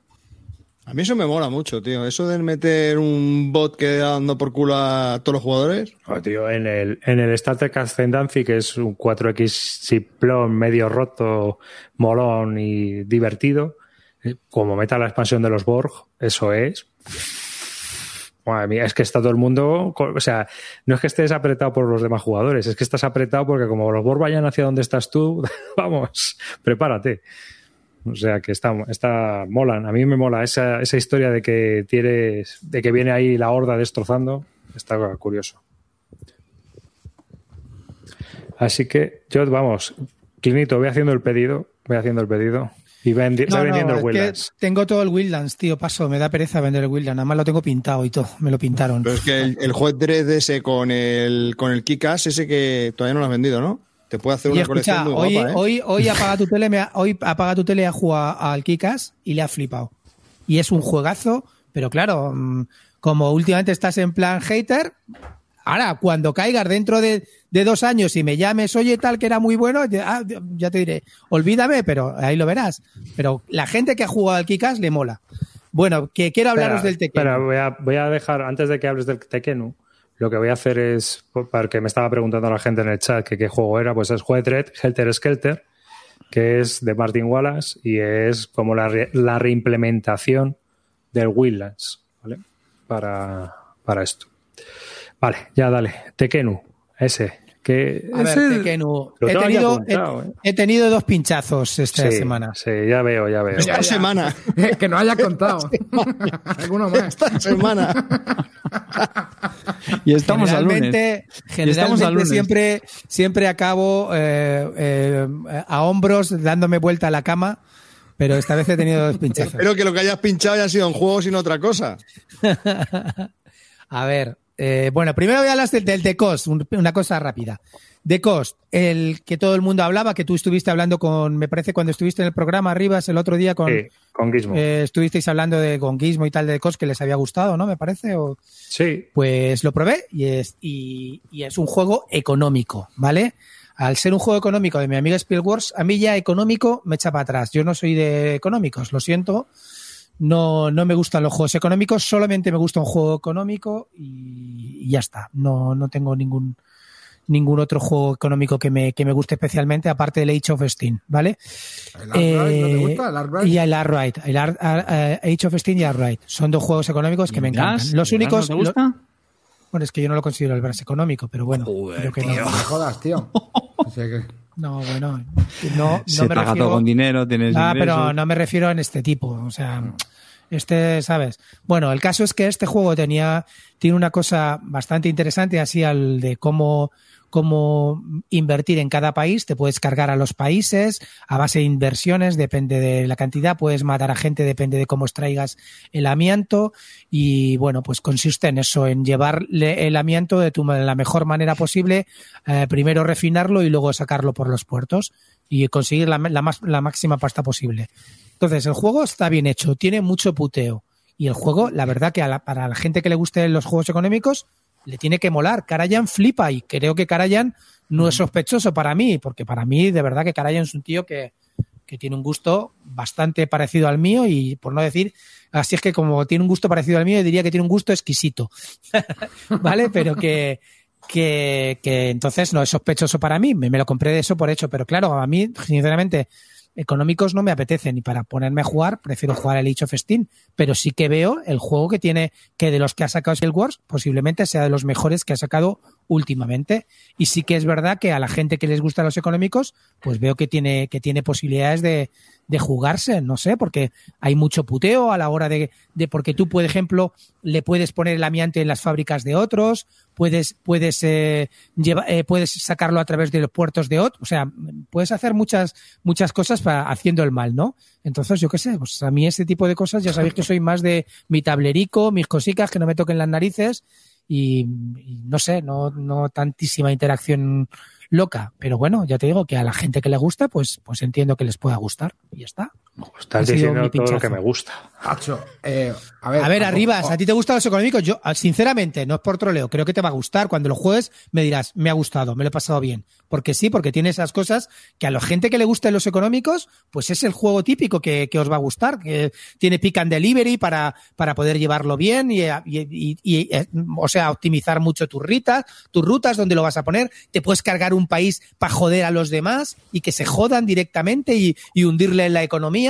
Pues yo qué sé, tiene este tipo de cosas que os molan a los que os gustan los económicos. Tiene, tiene Pero- interacción, ¿no? El juego bastante. me- Sí, me sí, tiene claro, mucha sí, sí. interacción, mucha interacción. Pero amarillo, pero que no, que no piques, tío. Que no voy a que- que picar, a se ver, ve, que esto- se ve a kilómetros, ver, tío, que nos, vamos que nos a ver. está colando un gol aquí. Coche, a ver, si lo está diciendo Chippy en el chat, que está hablando medio bien porque lo tiene que vender todavía, pero vamos. Pero vamos a ver, Clint, que se te, da, se te ve la legua, tío. A ver, a ver, tíos, que quiero decirte que yo no, yo como comprenderás no tengo ningún problema en vender juegos y no te preocupes que el juego saldrá volando, no tengo ningún problema, ya lo veréis. Hay gente, hay ge- a ver, Gizmo ha hablado bien, no, Sí, no, no, no tendrá miles de seguidores que lo querrán hay- comprar. hay- Eh, Ryan habla. habla súper bien, quiero decirte, aquí hay muchísima gente que ha hablado bien, que a mí no me guste, que me queréis trolear, lo entiendo, que- pero, pero que yo también te digo una cosa, creo que soy sincero, cuando creo que un juego está bien, está bien. Y cuando te digo que es una mierda, es una mierda. El juego está bien, al que le gusten los económicos, que no te gustan, ya está. Lo que es una mierda, de Wallapop. verdad, Lo tiene ya subido en Wallapop. No lo tengo ni subido eso en Wallapop. Que, a ver, eh, quiero. yo quiero hacerte una. El una arte me parece, tío, que a Harald, tío, hay que meterlo en la cárcel ya, tío. Porque van Eso tres sí. juegos de Harald aquí en el programa, tío. Este tío está Lo, de, lo del tema, mira, Luis Flay. Luis Flay, que es el único que tiene cabeza aquí en esta, en esta, en esta historia, el único, el- soy muy, muy seguidor de, de Luis. Me dice, el tema de la- del amianto, como lo tratan en el juego, ¿tocan algo de, de la polémica del amianto? Sí, sí que la tocan. Tocan sobre todo las prohibiciones, la- el, el- el cómo han tratado de, de pon- poner prohibiciones, pero que en muchos países sigue siendo legal y de hecho se cierran los, los países precisamente por las muertes y porque baja la demanda por las muertes. Sí, la verdad que eso sí que está, sí que está tratado y está cuidado. Y además se nota mucho y hay muchas aportaciones sobre el tema del del amianto durante las instrucciones que te van, que te van metiendo en el tema. Eso sí que, eso la verdad que ahí se le ha currado. Vamos, de lejos, nada que ver como, por ejemplo, con el Jinzi, que no te ponían absolutamente nada de, de país. Aquí sí que se han molestado en explicarte un poco el tema de la regulación del amianto, con notas al pie de página como gustan a vosotros, y la verdad que, que sí, eso sí se le ha currado el tío. Está bien currado. No es el autor, el Uli, ¿eh? es, es otro autor. ¿Cuánto, ¿Cuánto, o sea, cuesta lo que vale? Preguntaba David. No, para mí no, para mí no, no. Cuesta una pasta, cuesta 75, sete- 73 o 75 pavos en, en espérate, en, en página web, sea, imagínate en tienda. Un momento. ¿Cuánto Esto vale? ya, esto ya, 75 pavos, tío. Eh, qué Es un disparate, es un disparate. Pero bueno, Carte, que es que me lo dice un tío que sé que le va a gustar. Es que yo flipo, macho. Mm, Hombre, sé que te va a gustar, pero no para tu cartera, porque ya sé que ya sé que todo lo que valga más de 20 ya no. no a mí vale. Speedwars, no, antes, antes era una editorial que me gustaba precisamente por lo que estás comentando. Hay que Pero- matarlo. Hay que matar a Anduril, te lo, dije, te lo he dicho antes del programa. Hay que matar vale, a este O sea, pavo. Precio Alguien que viva 84 cerca que lo con, maten. 84,99, precio de tienda, de tienda internet 76,49. ¿Vale ese dinero? Ni de puta coña. No me lo gastaría en ese, en ese dinero. ¿Vale? No me lo gastaría. Ese dinero no lo vale, porque este tío se ha subido a la parra y se piensa que está loco. Y ya está. O sea, ha perdido la cabeza para mí. Pero bueno. Bueno, sí. Sí, pero al final te lo has pillado, tío. Claro, tronco. O sea, al final, ¿no? Para probarlo y tal. Efectivamente, me lo, pillé para probarlo. Bueno, yo qué sé, eh, no pasa nada. A veces, a veces en la vida se acierta y a veces en la vida se falla y hay que apechugar con, las con los aciertos y con los fallos. Y no hay problema. Yo he fallado, pero bueno, he fallado para mí. Quiero decirte, si me llegan a gustar los económicos, me lo mantendría sin ningún tipo de problema. O sea, que tú, si a ti te gustara ese tipo de juegos, te sí que te lo quedarías. Sí, sí, sí, ya te digo, porque a mí me parece un buen diseño. De los últimos que ha hecho, es el mejor diseño, sin duda, sin duda. Pero joder, Clint, si a ti lo que te gusta es contar billetes, ¿cómo que no te gustan los juegos económicos, tío? No, tío, no me gustan, tío. Te lo juro que no. Es que no, no entro nunca. No, de hecho, yo nunca he jugado en 18XX, No, no. ni me lo planteo. ni No me lo planteo en la no vida. son los únicos juegos económicos, hombre. A mí me encantan, es mi, es mi género preferido. Y hombre, hay, hay muchos tipos, pero vamos, que ya está. Que estamos olvidando que Clean se había echado Meritraser. No nos olvidemos Ah, de ese verdad, tío, se me había olvidado. El tiempo de partida, ¿cuánto, Clean? No, dura poco, hora y media. A tres lo jugamos en hora y media. Y a ti los económicos. ¿Qué No te van los caros, sí. ¿Qué? ¿El qué? En el chat. A ti los económicos no te van clean, los caros sí.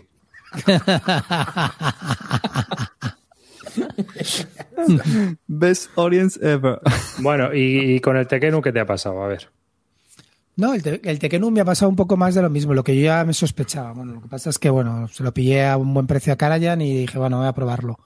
Lo he probado y. O sea, dos bueno, goles de Karajan en la misma jornada. A ver, tío, quiero decirte, Karajan, el, el Tekken 1 lo puso mal directamente, no es un gol. O sea, los goles son si te los quieres que te lo meten. Yo lo cogí, me dijo, ¿quieres probarlo por este precio? Dije, pues venga, vamos De para todas maneras, de todas maneras, yo estoy con Clean en esto. Ah, Yo mucho troleo y me descojono de él, como siempre, pero eh, la verdad es así. Nos gusta probar juegos, nos gusta Claro, probar novedades, tío. Sí, joder, qué broma. Troleo. Hay un tema que nos puede llevar y al final es que nos mola. Entonces, pues lo pillamos y lo probamos y luego es un truño, pues a tomar por culo, se tira el Pues juego. eso es lo que me ha pasado. ¿Crees Ya que me va a pasar? ¿Crees que me siento mal porque mm, haya puesto a la venta el de COS o no lo vaya a vender o lo vaya a vender? Me da exactamente igual. O sea, quemo el troleo, dinero pero yo haría, amarillo. yo haría lo mismo. Pero vamos, el Tekken me ha pasado. El, el juego me parece que está bien, es un buen juego, no lo discuto, no lo discuto, es un buen juego, es un, es un diseño que, que lo ha pensado. Para mí tiene un fallo fundamental y es que le falta ritmo.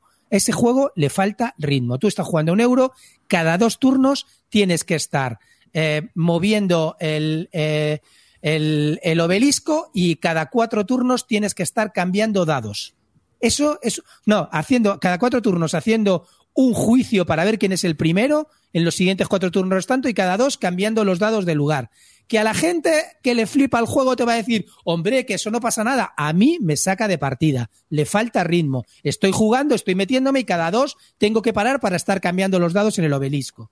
Eso me saca, me saca de la partida. Luego hay acciones que se resuelven en sube dos de felicidad, compra tal, ya está. Y otra, no, aquí tienes que llevarte un tío, en, en- es como mini acciones en cada parte del obelisco. Aquí tienes que poner, un- te tienes que llevar un, un en vez de dos, eh, si tienes dos, tienes que llevarte solamente un recurso de cada tipo, mezclar los colores, te llevas un punto por cada color que toque, no sé qué, y hay otras acciones que es como bajar un track y subirlo y ya está. O, cojo- o me bajo este track y cojo unas cartas. Entonces, eso es falta de ritmo, tío. O sea, el juego, mm, no sé, hay acciones que, que te, te tiras un huevo y otras que, pues nada, en, en dos segundos has pasado hasta que te vuelva a tocar y luego antes de que te vuelva a tocar, espera que tenemos que cambiar todos los dados porque cada dos turnos hay que cambiarlo. Pero tarda mucho a mí eso. me saca. Pero ese, ese, man- ese mantenimiento, entre comillas, tarda mucho. A ver, la- a la gente que le gusta te va a decir que no le importa. A mí, a mí que no me emociona especialmente, me importa y me saca de la partida. Entonces, como esto va de gustos, yo enseguida puse que el Tekken no me gustaba y que, y que jugar con el obelisco me parece una gilipollez porque no te deja ver la partida. Está ahí un obelisco allí en medio y tienes que estar girando la cabeza a ver ese dado que es, que no lo veo tal. Y al final, ¿sabes lo que hicimos? Levantamos el puto obelisco y jugamos solo con el disco, sin problemas. Pero claro, ya la gente, pero ah, el obelisco no molesta tanto. Pues a mí la- el mantenimiento no me parece. ¿Por qué? Porque a la gente le mola el juego. Entonces, os recuerdo una cosa, chicos. Estamos en Bill Lúdica. Tu juego favorito es una puta mierda. ¿Queda claro? Pues todos felices. No pasa nada, nene, no pasa nada, ¿vale? Ya está. Entonces, a mí me molestaba en ese momento que el juego me parece malo, no, me parece bien, pero, pero no, me, no me ha emocionado especialmente para mantenerlo en la colección. ¿Volvería a jugar al Tekenu? Sí, porque está bien, pero no me lo voy a quedar y ya está. Chicos, no pasa nada. Quiero tu ranking de juegos con obeliscos ahora mismo. y no incluyas el dildo. Que era padre de la sociedad de arquitectos. El, el otro, coño, ¿cómo se llama? El del. Coño, El el, el ¿no? Imhotep, el Imhotep, el Imhotep. El Inhotep. sí. En Es el. que- pero a, a mí, sobre todo, chicos, a mí lo que de verdad que me ha, me ha faltado es la, la- el- la falta de ritmo. Ya te digo, tanto en lo, cambiar los dados como en las acciones. Hay unas acciones más que otras, pero en general creo que el juego es un juego que, bueno, pues es un euro que está bastante bien parido. Y a la gente que le gusta, entiendo que le guste. No me voy a meter en eso. Pero a mí, el, el factor que me he hecho para atrarlo es me apetece jugar este más o el Alma Mater. Prefiero el Alma Mater para jugarlo, aunque no se parezcan en nada. Me apetece jugar a este más o el Teotihuacán. Prefiero jugar al Teotihuacán de ese mismo tipo de peso. Entonces, cuando ya vas diciendo prefiero el otro, prefiero el otro y no te quedas con este juego, pues lo vendes. Está. Esto va de sensaciones, chicos. Sí. Que yo no voy a decir que el juego sea una mierda, porque no lo es. No lo es. No lo iréis de mí. Y lo he vendido ya, ¿eh? En tu eso que de has dicho juegos de lo de las acciones, eso de las acciones de que no, aquí cuando haces esto tienes que entregar un recurso. Y aquí, no, aquí no, aquí es con dados. No, pero y aquí no, aquí es distinto. Es como joder, tío. Cuando te metes todo eso en la cabeza, a mí eso no me cuesta ¿No digerirlo. creéis me- a lo no- mejor que este no me parece elegante eso. Este hombre tiene que aprovechar el momento y está sacando los juegos demasiado seguidos y, y no termina, no ha terminado a lo mejor en este de darle la vuelta que faltaba o qué? Yo es que, Por yo la creo presión que- de llegar que a no, es, no- sí, no es que esté mal parido, sino simplemente que hay cosas que, que te arruinan un poco la experiencia. Pero claro, también te lo digo, que a la gente que le está gustando, eso te dicen que no les importa una mierda, que les da igual, que le parece genial, que, que no les molesta. Y también lo entiendo, ¿sabes? Pero bueno, si yo estoy mm, ahora mismo más, más, pe- más picajoso con esos temas, pues lo siento, es así, me ha pillado ahora. pues ¿Sabes? te diría a mí. Vamos, me- me- menudo perezón. Si a ti A te parece que- engorroso, Sí, a mí es que una cosa que es de lo que más me puede fastidiar de los juegos, tío, que sea el mini mantenimiento intermedio este de... De, de hecho, además, me pasaba hasta en el castillo de Borgoña, ya me rayaba, tío, y mira que ese es fácil, ¿sabes lo que te digo? Pero el tener- ya, pero el tener que cambiar las losetas, ¿sabes lo que te digo de toda esta historia? Me tocaba un poco la nariz. Si tienes mucha, mucha cosa intermedia, tío... Sí, ese sí que tiene mantenimiento, eso es verdad. Esto. Mm. Pero no hay que decir que este juego al menos tiene los dados que no son los típicos amarillo, rojo, verde y azul. No, y hay cosas, eh, eh, tiene muchos combos, el juego tiene muchos combos que están bien, que buscas ahí el combate, que, que, que, joder, que, que está bien, ya te digo, pero bueno, yo qué sé, va, va por épocas y me ha pillado en mala época y ya está. Bueno, has ¿crees hecho dos secciones en una, Clint. Bueno, ya no voy a hablar más. Has no hablado de tu juego y has hecho unas confesiones. Sí, Que has comprado juegos que has largado a tomar por culo, mira. Bueno, aún el de COS no lo ha alargado, pero bueno, seguro que encontraré compradores. Hay mucha gente que tiene. esta noche. A ver, escucha, hay mucha gente que le que solamente espera oírme para, para, para pensar lo contrario de mí. Pues ya está, ahí, ahí me tenéis, chicos. Los que pensáis la teoría contraria, pues ahí me tenéis. eh, y Anduril te lo compraba, ¿eh? Anduril te lo compraba No y sé, Netes por eso, por eso. Eso, eso. claro. A más buen Bueno, precio. Nada Eso sí, que ver con los ¿eh? precios como, de- como dice Tabo en el chat, menudas fotos más chulas salen con el obelisco, el juego, todo montado. Salud ¿eh? que entra por la ventanita a primera hora. Eso Buah, esas es fotos son Una magníficas. maravilla, ¿eh? Así mejor que- del juego es la foto, dice el, el Play. Joder, tío. Y, per- pero en serio, hay, hay acciones. Estoy leyendo cosas del chat y es verdad que es que hay acciones, tío. Hay acciones que te llevas cinco minutos haciéndolas y otras que las haces en dos segundos. Es como bájate la felicidad y, y, y súbete la población. Dices, bueno, y ya. Y el otro ha estado aquí sumando la- las casas que tenía, más las. Más, más- mm, Bueno, la bajarte la felicidad lo, lo consiguió el juego. ¿El qué? Bajarte la felicidad lo consiguió. De forma automática. Sin mover un token.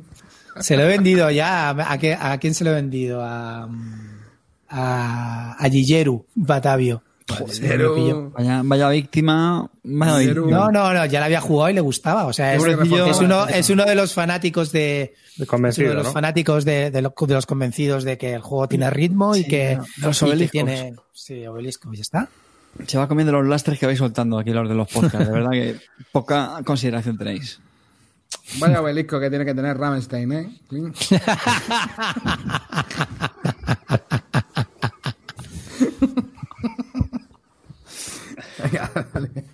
Bueno, yo voy a hablar de otro, de un juego que salió hace bastantes años, que hemos estado dándole pues bastante últimamente, que ha sido Labyrinth, de War on Terror, la guerra del terror, 2001, tachan, que fue publicado en el año 2010, el autor es Volko Runke y que está publicado por GMT.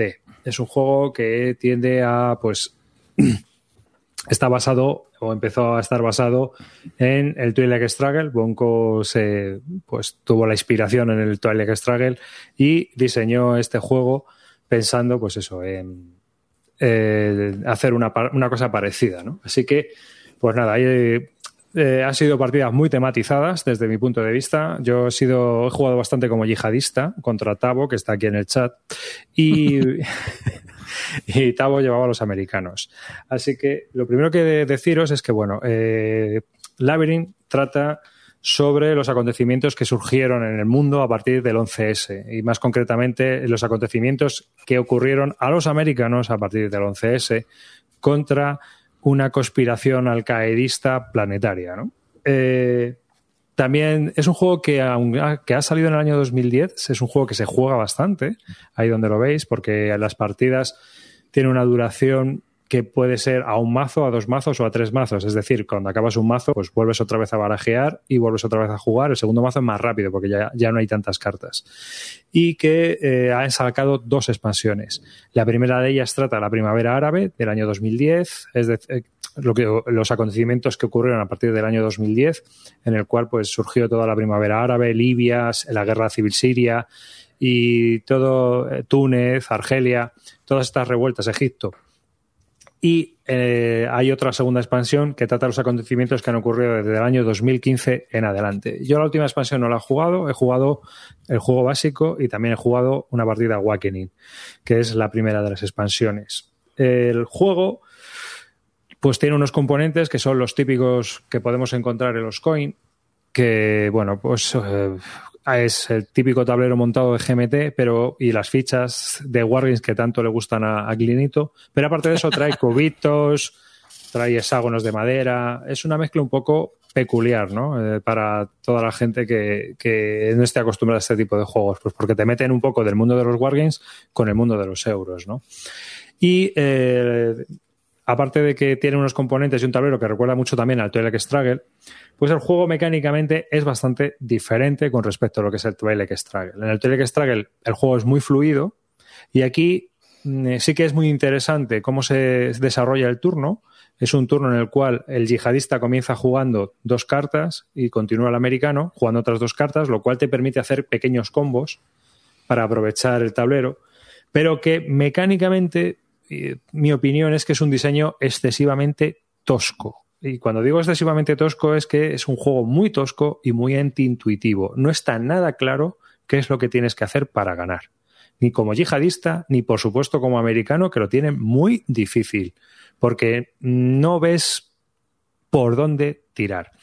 Es un juego extremadamente asimétrico y es tan extremadamente asimétrico que se podría decir que cada uno de los jugadores juega en solitario y que de vez en cuando una de las cartas combate al otro, ¿no? Es muy difícil reaccionar a lo que hace el otro. Tienes que tener las cartas apropiadas o las acciones específicas en ese momento.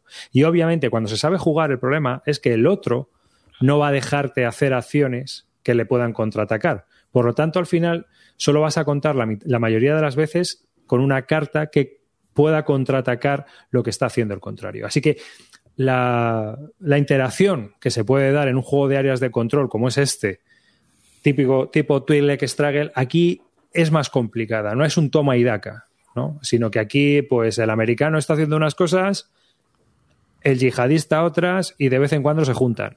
Esa es la impresión que yo tengo tras varias partidas. Eh, así que demasiado asimétrico para mi gusto.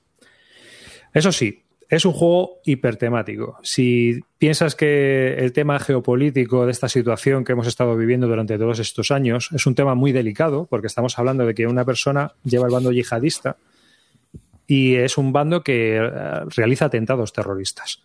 Entonces, eh, una de las acciones del juego es realizar eh, atentados.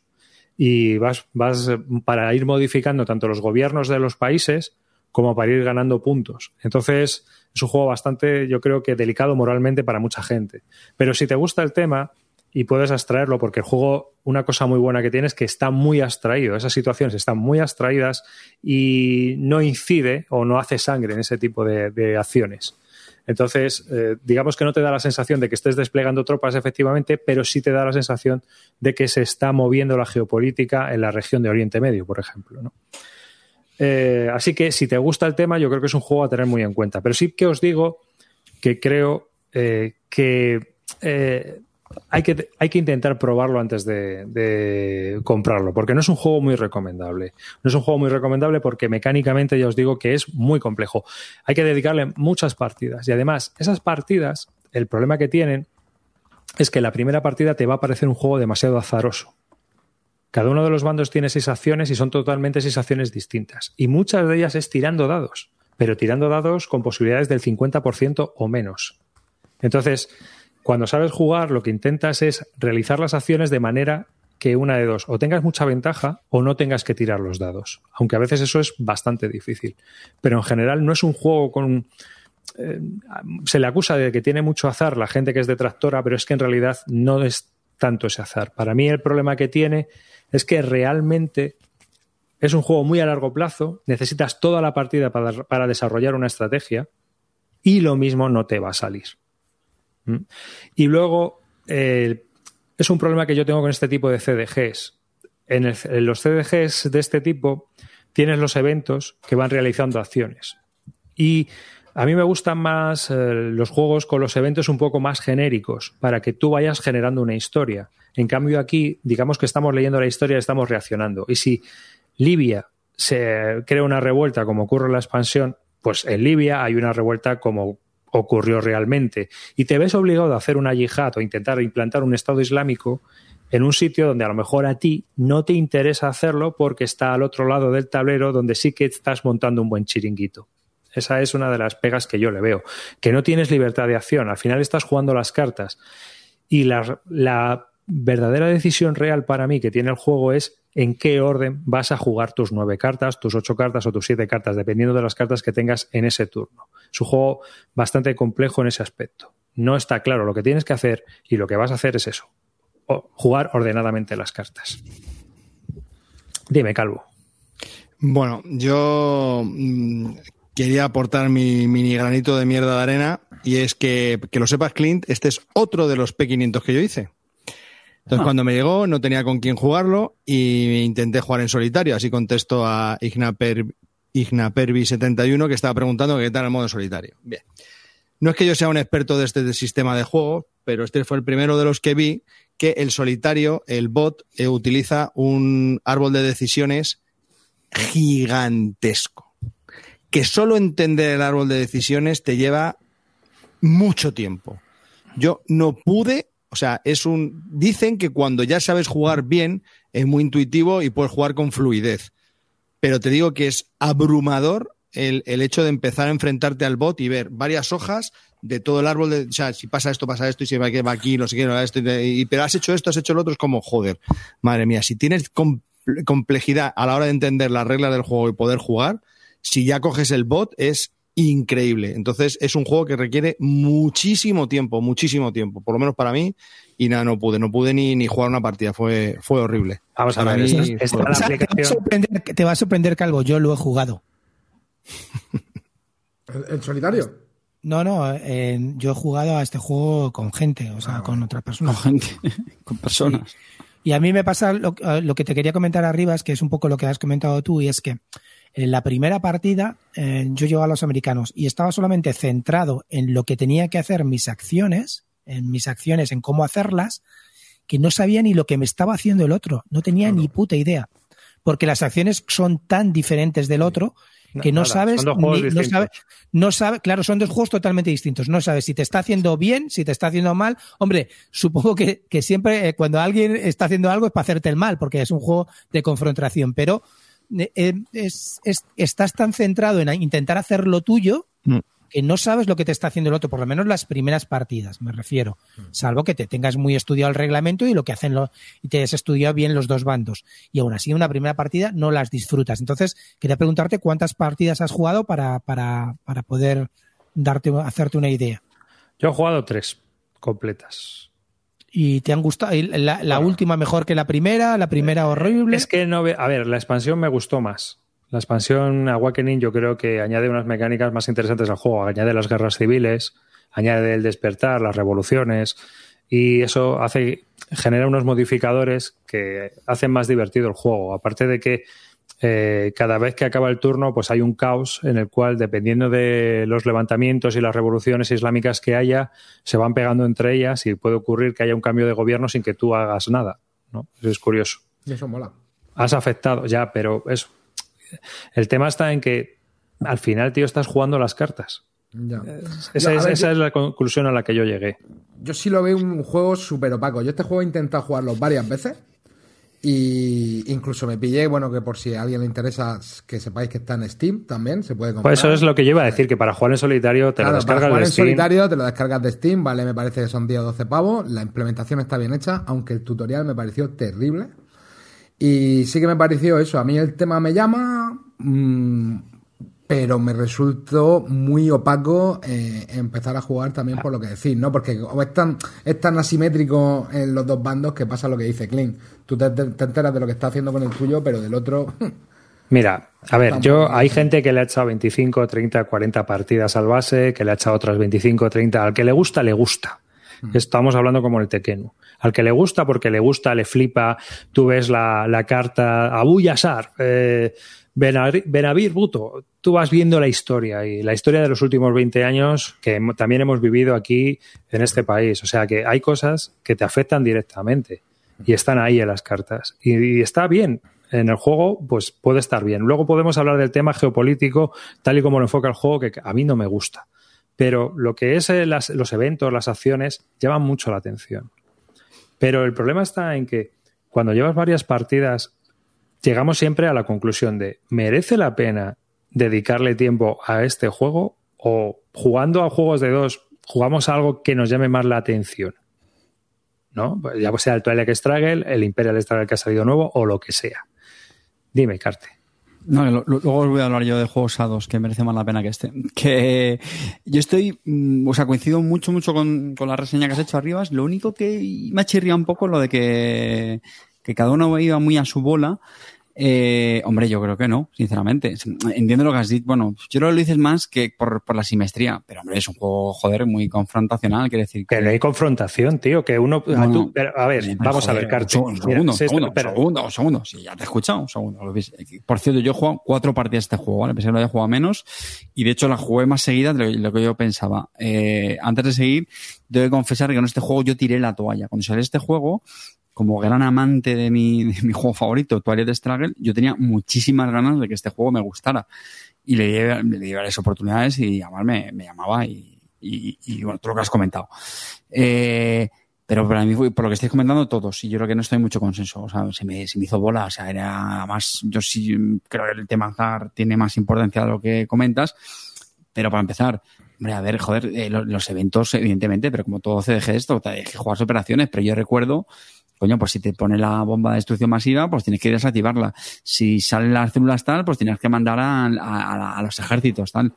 Te quiero decir, hombre, eh, y luego tienes que intentar influir sobre el alineamiento de los países, etcétera. O sea, yo, yo sí recuerdo que tienes que estar muy pendiente de lo que hace Sí, el contrario. Pero mira, Carte, tú puedes, por ejemplo, eh, como la foto que yo te he puesto. La foto que yo te he puesto hay una guerra civil en, en Libia, que me salió con un evento, no lo decidí yo. Bueno, pero ese es un evento- CDG, vamos a ver, no, no, vamos a ver. Escucha, escucha.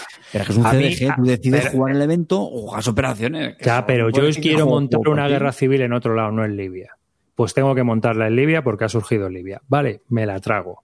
Pero es que el americano no pudo enviar nada. O sea, sé, la guerra acabó con Estado Islámico porque no pudieron enviar tropas, estaban en soft, no pudieron enviar milicias, no tenía cartas para responder a la guerra civil. ¿Entiendes? Es a lo que voy yo. Entonces, ¿dónde pegó él? Donde tenía cartas, que era Afganistán. Y ahí en Pakistán y en Afganistán, en cambio, fue rotando la política de Oriente Medio hacia el lado yanqui. Pero en la guerra civil no pudo enviar ni un puñetero dron. Entonces, es a lo que voy yo. Al final cada uno pues va haciendo lo que las cartas le van dictando que puede hacer. Porque uno intenta salir lo mejor parado posible. En- si se viene a Libia... Pero tampoco creo que sea Ya, cuestión de. Ah, tengo es- estas cartas y lo que me dicen las cartas. Hombre, que joder, que de hecho lo que se juega mucho son operaciones. Entiendo lo que dices, pero Pero mí- si, pero si es que hay veces que no puedes hacer nada. A mí lo que me pasaba, a mí lo que me frustraba, que, que creo que va en línea de lo que tú estás diciendo, era eso, es decir, yo como estadounidense o en Estados Unidos, eh, necesito cambiar la posición a dura, venga, tirada, pum, no salía, venga, pum, tirada, no salía, y era como, pues nada, pues aquí a verlas venir. Hay una mecánica que no has comentado que a mí sí que me, me pareció muy interesante, eh, y era el como reservar cartas. Eh, Ah, sí. Me gustan dos cosas. Una es que también las, las cartas, si mal no recuerdo, las operaciones van de 1 a 3, ¿no? Hmm. Lo cual minimizas eh, ese azar en, la mano de cartas, porque en tu de Strike llega hasta 4, pues es más fácil que te toquen cartas muy malas, al haber más, más varianza. Eh, y aquí, bueno, y, además tienes una mecánica que te permitía reservar, porque como hay acciones que a lo mejor te exigen un mínimo de tres operaciones, pues como no te tocas ninguna ninguna carta de tres, dirías, joder, eh, vaya mierda. Entonces lo que te permitía era una carta la metes en la reserva y, y en la siguiente ronda de acción esa la usas para combinar con otra carta. Así por lo Y menos así ya tienes eso. los A tres mí eso me parece una mecánica muy interesante que la verdad es que no, no se han replicado en otros, en otros CDGs, pero esta sí que me ha parecido chula. Y- No, tiene cosas, tiene un par de tiene cosas, cosas chulas. tiene cosas muy chulas, pero a mí es verdad que la, la frustración me, me acabó matando. O sea, Ah, es que- no que jugar muchas, joder, tío, pero No te apetece. Vamos, a, vamos al final. Al final es, te tiene que apetecer por el tema, porque te guste mucho este tema y, se le, le quieras dedicar esas horas. Creo que esa es la conclusión mía. Que el juego mecánicamente es un tordo, porque funciona a, fu- a base de fuerza bruta, pero que funciona. Y si te gusta, pues eh, es un punto añadido.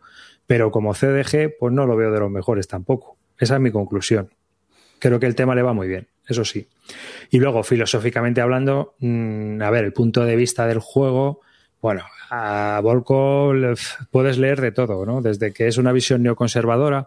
Sí que es cierto, por ejemplo, que en el juego base hay un montón de cartas que están benefician al americano en Irak. Realmente no hay ningún beneficio que se haya obtenido de Irak aparte del petróleo. O sea, sé, no hay nada que haya beneficiado a la política americana aparte de eh, la obtención de recursos de la zona. Entonces, no sé, es un punto de vista del americano contra una Al Qaeda global que parece el malo de James Bond, porque realmente tampoco funciona así, ¿no? O sea, sé, la Al Qaeda de Mali o la Al Qaeda de Fi- Filipinas es una Al Qaeda local que tiene objetivos locales, no internacionales. Entonces, eh, el juego lo enfoca a que tú puedes coger a las células terroristas de, de Filipinas y llevártelas a Inglaterra, cuando no han viajado, porque lo que les interesa es desestabilizar primero el gobierno de Filipinas. Entonces, es un poco. La, la visión geopolítica que te marca el juego es muy americana, por decirlo de alguna manera, muy intervencionista. no, no, normal también yo creo, ¿no? Al final, Sí. tipo al final los, los diseñadores son americanos, los americanos son muy, muy patriotas. Y bueno, pues esto es Labyrinth. ¿Alguna preguntilla por ahí? O en el chat, es que hay gente. Duración de las partidas eran como unas dos horas y pico, ¿no? Más o menos. me Depende del número de mazos que juegues. Claro, esa es la corta, esa eso es la corta. O- Otra cosa Para que jugar. me gustó es eso, que pudieras ajustar la, la duración, eso también me parece interesante. Sí, pero el, el escenario del base con un mazo no es muy interesante. En cambio, Awakening sí que parece más interesante con un mazo. Mm.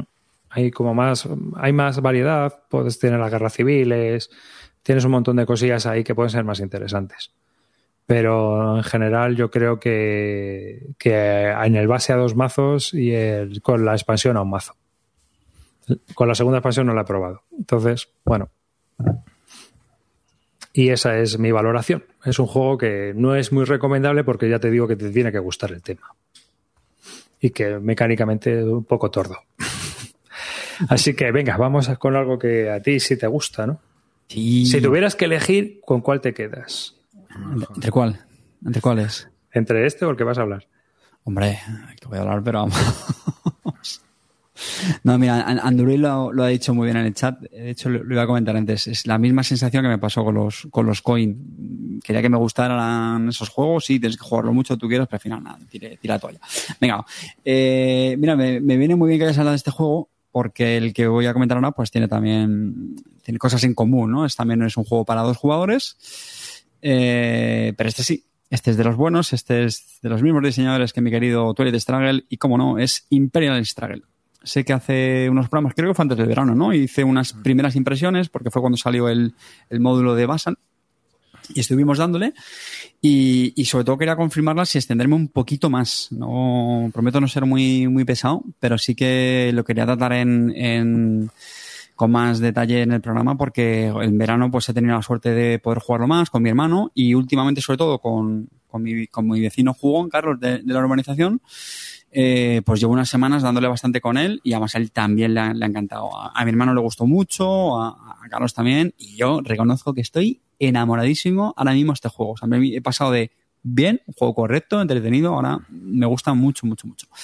Imperial Struggle, bueno, pues algún despistado, eh, no voy a decir temáticamente, sino históricamente recordamos pues que trata pues esa eh, histórica confrontación entre, entre Gran Bretaña y, Francia prácticamente durante todo el siglo XVIII, ¿no? Comienza unos años antes de la, de la Guerra de Sucesión Española, en el, mil, en el 1701, empieza un poquito antes y acaba pues justo por el tiempo de la, de la, de la Revolución Francesa, por el 1789, ¿vale? abarca prácticamente todo el siglo XVIII. Y, y bueno, el, el, tablero es recordará a, a Torres de Straga en el que hay una serie de localizaciones conectadas y también pues hay diferentes eh, teatros o podríamos eh, llamarlo regiones, ¿no? Es, esferas eh, donde vamos a poner nuestra influencia, ¿no? Que son pues Europa evidentemente, que es una de las una no, es, la región principal. Luego están Norteamérica, ¿no? Con las, con Canadá y, las colonias del norte. Tenemos el Caribe. Y luego tenemos la India, pues donde también hubo mucha, mucha confrontación, ¿no? De hecho, es uno de los periodos del John Company, pues está aquí también metido. ¿eh? Hay, algunas, hay algunas referencias a la East Indian Company. ¿Cómo, cómo, cómo enlazas, Y. ¿Te bueno, vas a pillar la segunda, la segunda edición? ¿De cuál? Del, de John estoy Company. muy tentado, tío. Estoy muy, ya lo haremos en otro programa. Estoy muy tentado de también de pillármela. Me la apunto. Es también un juego donde hay cartas de eventos, pero una de las grandes diferencias ya aquí con Duales de Struggle no es un CDG. No es un CDG. ¿Por qué? Porque en estos juegos que hemos comentado, ahí sí que tenemos cartas donde la misma carta tiene puntos de operaciones. Aquí no. Aquí es una de las grandes novedades y uno de los grandes aciertos de este juego es que los puntos de operaciones los tomamos de unas losetas. Hay, un pool de losetas al, comienzo de cada turno y eh, nos marcan el tipo de operaciones que vamos a poder hacer. Las operaciones son eh, diplomáticas, para establecer relaciones con los países, son económicas, para tomar control de, mercados, y son militares pues, para construir tropas, escuadrones, eliminar conflictos, etcétera, ¿vale? Entonces, cuando coges una loseta, pues te dice qué tipo de operaciones puedes hacer. Y además te dice si puedes hacer eventos, si puedes mejorar tropas, etcétera. Y eso es muy interesante, ¿por qué? Porque todas estas losetas están absolutamente equilibradas. De esta manera, estos señores lo que hacen es que se cargan el factor azar de todos los CDGs, que es una de las principales dolores que a algunas personas le podía pasar, pues por ejemplo en Toilet de Struggle, ¿no? Que todos los que hemos jugado sabemos que es muy frustrante cuando coges una mano de cartas y tienes muy pocos puntos de operaciones, ¿vale? Eh, aquí no. Aquí ambos jugadores van a jugar cuatro losetas cada uno y todas las losetas realmente compensan, tienen el mismo, tienen el mismo número de operaciones de una forma compensada. ¿Vale? Y los eventos están, digamos, de una forma más, más colateral. Son, ni son tan, tan, tan potentes, aunque hay algunos que son muy buenos, y realmente son más circunstanciales. Y yo creo que es una de las claves para jugar bien este juego. Eh, es un juego de mayorías, evidentemente, a lo mejor eso no, no lo he dejado muy claro, ¿no? Es decir, sin meterme en mucho detalle, lo que tienes que hacer es, pues evidentemente, poner tus, tus banderitas de influencia por las diferentes eh, regiones que he comentado antes. Eh, y estos eventos, pues evidentemente te, te facilitan eso en, en algunas eh, regiones. Entonces, yo creo que la clave de este juego es, saber leer el estado de, de, la partida, porque en cada turno, pues, eh, las mayorías van cambiando. Hay veces que una región te va a dar más puntos, te va a dar menos. Hay turnos donde mercancías eh, pues tienen más importancia que otras y ahí es donde tienes que hacer un equilibrio entre el corto plazo de la puntuación en ese turno y el largo plazo de, de, la partida. Y eso es un concepto que me parece también muy, muy, muy interesante, ¿no? Tienes que saber dónde, dónde invertir tus operaciones, sí. si ir a por a muerte, a por una puntuación muy, muy golosa que ha salido en, en, en, una región, o decir, mira, mejor me voy a olvidar de esto porque lo tengo muy complicado, voy a invertir más en largo eh, plazo y ya está.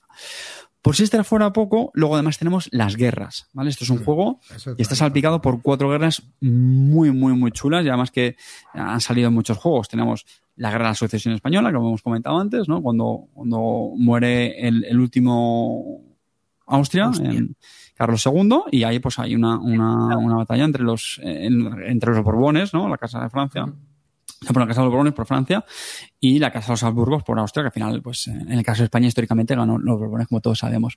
Luego está la Guerra de Austriaca, tres cuartos de lo mismo, un poquito más adelante, la famosa Guerra de los Siete Años, donde está ambientado el- en la ciudad que se frenó, entre otros juegos, y luego la Guerra de la, de la Independencia Americana.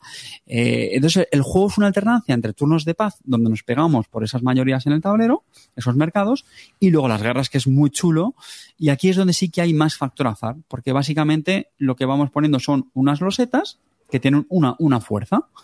Y bueno, pues cuando se resuelven las guerras, pues vemos quién es el que tiene más, más, más valor en fuerza. Dependiendo de la diferencia, vamos a hacer una serie de conquistas sobre el mapa. Y eso, eso también es muy, muy chulo porque te suelen dar pues ventajas muy, muy poderosas, ¿no? Que es otra, otra, otra mecánica muy chula en el juego. Y es que a medida que vas consiguiendo localizaciones y posiciones en el mapa, además puedes conseguir un- unas, unas fichas de, de ventajas que de nuevo pues tienes que saber orientar bien con tu, con tu estrategia, ¿vale? No me quiero detener más en, en las mecánicas del juego, ¿vale? Salvo que queréis hacer alguna pregunta.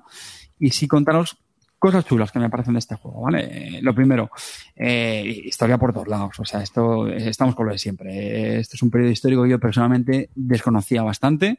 Seguramente porque estamos ya en la, en la decadencia ¿no? de- del Imperio Español, que también está reflejado en, el juego, ¿no? Con esas bueno, el papel de España en, las diferentes guerras, pero también en, las colonias en el Caribe. Y, y, joder, de verdad que cada vez me, llama más este periodo y me parece más interesante. Lo que he comentado antes. Creo que estos señores han sabido corregir, bueno, corregir eh, o mitigar algo que a mucha gente no le gusta del Toilet de Struggle y es la, la, la, la, curva de entrada, ¿no? Tiene una curva de aprendizaje. Eh, y todos sabéis que si, si, si has jugado al Toilet de Struggle, una persona que se conoce muy bien el mazo de eventos te va a dar una paliza y te va a costar muchas partidas llegar ahí, ¿vale? Eh, aquí no. Aquí, como sobre todo se basa en esas losetas de operaciones que he comentado antes, conocer los eventos es totalmente, bueno, totalmente, es, mucho más secundario. Y eso, eso es muy, muy interesante, ¿vale? Eh, evidentemente el que sabe jugar te, va a ganar, ¿eh? Pero eh, han sabido amortiguar esa, esa, esa entrada en el juego, ¿vale? Luego sigue siendo muy tenso, muy tenso. Es verdad que no tiene la incertidumbre de las puntuaciones en, del Toilet de Struggle, pero macho, yo desde el primer uno estoy... ¿Qué pasa? No, pero te quería hacer una pregunta. Ah, ¿Tú, tú crees que está más cerca la mecánica del Building Das Volk que del Twilight Struggle? Buena pregunta. Sí, sí, sí. Sí, porque al final tú en el Struggle tienes algo parecido, que es las cartas todas a la vista y las vas eligiendo. Bueno, con el matiz de lo que digo, ¿eh? que en el Building Das Volk sí que hay cartas que tienen los puntos más altos, más bajos. Aquí no. Aquí son todos iguales. ¿vale? Bueno, no, no son, no son iguales cartas. O sea, las losetas, Bueno, hay losetas que tienen más puntos, pero que no te sí, permiten pero activar matizo. Claro. Sí, bueno, no quería entrar, no quería entrar tan en, detalle, pero a ver, hay una loseta que a lo mejor tiene menos, pero porque a cambio Pero te, permite hacer jugar más cosas. Eso es. Otras, por ejemplo, te permiten mejorar las tropas, pero en el fondo es una forma de compensar las losetas, ¿vale? Eh, entonces lo decía, se mantiene muy tenso, ¿eh? Yo reconozco que al principio decía, no, no es tan, no, no, yo, macho, desde el primer uno, estás ahí apretando el culillo, sobre todo también es verdad cuando en otro juego un evento, estás ahí a ver qué calamidad te, te va a liar, y la verdad es que en ese sentido es un toma y daca continuo, es un toma y daca que no paras, es que estás todos los turnos en las guerras, a ver qué losetas te van a levantar, qué fuerza tienen, me cago en la leche que voy a perder este territorio y me, me va a hacer el lío.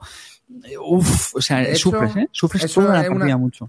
Eso es una de las cosas que más me mola del juego. El equilibrio que tienes que buscar entre intentar conseguir puntuaciones, pero a la vez prepararte para las guerras porque te van a curtir. Sí. Entonces vas muy apretado en cuanto a cómo distribuirte. No es tan trivial el, el rollo. O sea, tienes que estar bastante redactándote y también aprovechándote de las ventajas en el tablero, que es fundamental. Esa mecánica también está muy guapa, lo de las losetillas de adicionales. Eh, yo tengo una pregunta. Como es un CDG o. Bueno, no es No, un no, CDG, no, no es un CDG, no es un CDG, ¿eh? pero salen cartas con eventos. La demanda he visto que es al azar. Sí, eso es lo que iba a comentar. El juego tiene realmente muy poco azar, ¿vale? Pero efectivamente tiene, tiene algunos factores de, de azar. ¿Cuáles son esos? Sí. Por ejemplo, la, la demanda. Esas puntuaciones de las que estoy hablando cambian cada turno. Entonces, ¿qué pasa? Que tú al final en alguna región es muy normal que te hagas muy fuerte. Has apostado mucho porque en el turno anterior fue muy buena y fuiste a por ella y te va a pasar a la partida. Entonces, ¿qué pasa? Que, pues que hay un turno que a lo mejor te da cero puntos y en el siguiente a lo mejor te da tres puntos. Claro, no es lo mismo, ¿vale?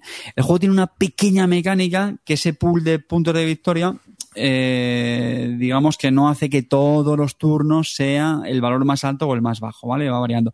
Pero sí que es verdad que puedes tener mala suerte de que las de que las puntuaciones ya no solo el valor sino la demanda de los mercados el pues ahora se va, a puntuar el tabaco se va a puntuar el azúcar tal como no se hagan a lo mejor los tuyos donde, estás mejor posicionado pues sí ahí sí que es verdad que hay mala, mala suerte ¿eh? Los eventos son al azar. Bueno, los eventos tú tienes una mano de cartas. En cada turno robas, robas eventos, robas tres eventos. Entonces tú ya decides, eh, claro, lo, robas al azar, evidentemente. Entonces ahí ya sí que decides mm, si apuestas más por ellos o no. Ahí también hay un factor azar, porque hay eventos que, que te pueden venir muy bien para tu estrategia, porque tú imagínate, ¿no? Pues eh, hay una puntuación gorda en la India. Hay eventos que están muy orientados en la India. Ponle conflictos, quédate con un mercado, no sé qué, tal. Lo mismo en Europa, ¿no? O etcétera. Entonces es verdad que hay veces que te toca un evento que te viene mejor que otros que te quedas más... O que te combe con el ministro Más frío. también, que, que coja. Sí. El, el ministro es casi al azar. No, no, No, no, no, justo escoges no. tú del No, no. pool, pero lo escoges del pool, pero luego tienes que tener la suerte un poco de que te encajen los eventos que te entren con el ministro. A lo que voy. Sí. Si a mí me sale una mano de cartas buenas y a ti te sale una mano de cartas loser, ¿cómo va la cosa? Que no, que no, No, que no. que no, yo creo que no tan tiene tanto buena impacto. ilusión, ¿eh? de Porque, verdad. porque me han salido bien los mercados, resulta que tengo los eventos a mí esto y a mí me sale una carta chula tipo te, francés, te jorobo vivo en Inglaterra con No, una revuelta. no, no. Yo creo si es que, Y al inglés dices, pues, exploración del norte, un punto ese de día victoria. al casino arriba. Si te coinciden Que no, los, que no, arriba, de los verdad, mercados, créeme, las cartas y todo, yo creo que no es te lo que yo iba. Si con partidas sabiendo jugar, eso. A ver, yo no, creo que no, no, no, No. te aseguro que el factor azar está muy mitigado. O sea, lo- todo lo que te estoy contando, y aparte, los eventos más o menos tienen un peso muy parecido. Te puede coincidir lo que te digo. Pero te aseguro que no vas a perder por, por mala suerte. O sea, se te tienen que alinear mucho, mucho, mucho, mucho los, los planetas. Y aparte es un juego, en teoría, sabiendo jugar ambos, es largo. Ah. Que de hecho, para mí es una de las mayores pegas, la, la duración del, del juego. Y sí, lo, lo voy a decir, estoy cansado de, no, es que lo de la duración del juego, ¿por qué es una pega? Pues sí, es una pega porque es más complicado que salga a la mesa un juego que dura tres, tres horas y media, cuatro, Que uno que salga dos. Bien, evidentemente. Y eso, pues es. Luego el, el- el setup es un poquito farragoso, un poquito. Eh, luego es verdad que al ser un juego de mayorías, pues tienes que estar muy pendiente. A ver, tú tienes 5, 6, 7, 8, yo tengo 3, pero bueno, también te acostumbras cuando tienes ya más, más práctica. Y. ¿Esto o el Triumphant Tragedy? Triumphant Tragedy es para tres. Ya, pero bueno. No, jo, Pero pero es un yo creo juego que no se parece en nada, tío. no tiene nada que Ya, ver. pero, pero, a ver, Eh, Vamos al juego, venga, ¿a qué, juega, ¿a qué quieres jugar hoy? ¿Al Triumphant Tragedy o al Imperial? Ya, decide. Hombre, es que ahora, ahora es el juego del momento, pero el Triumphant Tragedy me flipa, tío. ¿No te gustará tanto que te voy a dudar así? Eh, es que me, me están pidiendo elegir entre dos juegazos, tío. O sea, que es así de sencillo. Vale, O sea, por ahí. A mí, lo que, me encanta. a mí lo que me tira ¿A para quién atrás. quieres más? ¿A mamá? ¿A Esos dos, papá? son el Girasten, hermano. Venga. A mí lo que me tira para atrás es, es que es una ensalada de puntos. No, pero no tanto arriba, tío. Yo creo no, que. tío, vamos a ver, arriba es un juego de mayorías, que no es una sala de puntos, tío. Que no, es un juego de mayorías y te tienes Y que pegar de leche por cada uno. O sea, esto no es que no ganas puntos al azar, ¿eh? En plan de, ah, juego esto. De Hay- hecho, todo lo hay algunos eventos que te dan puntos, pero. Yo tengo una pregunta. A lo mejor, a lo mejor es inteligente. Has dicho al principio, para que veas que está atento, has dicho al principio que este tiene menos curva de aprendizaje y a lo mejor a Sí. los eh, a los noveles pues les les puede atraer más o les puede ser más asequible. Porque, ¿Por vamos qué? a ver, no, lo entiendo, no, recuerdo si eran ciento y pico eventos, 102, 110, algo así, ¿vale? Eh, o te conoces los Sí. eventos o lo tienes, o sea, es, es imposible que ganes, ¿vale? O sea, una, una primera partida de, Twilight Struggle es imposible que ganes, tío. Necesitas saber los eventos, necesitas conocer los eventos. Y estamos hablando de ciento y pico eventos, ¿vale? Aquí los eventos, vuelvo a decir, son ¿Vale? una ayudita. O sea, yo no te voy a contar nada de los eventos que tú vas a jugar perfectamente. ¿Por qué? Porque la chicha está en saber jugar las operaciones, realmente. Los eventos sí, los tienes que casar bien y tal. Pero tú no vas a decir, joder, macho, es que me tienes que haber avisado que hay un evento que hace no sé qué, no sé cuántos, y entonces ya me han dado pomada. Además que aquí. En, ¿cómo en que el lo- Twilight cómo que Ayuda a conocerlos, evidentemente. Dentro de esa curva de aprendizaje, ayuda a conocerlos, pues porque, bueno, porque sí, si ya lo sabes, pues puedes tenerlo en cuenta en tu árbol de decisión. Pero vamos, que na- nada que ver con el Toilet Struggle.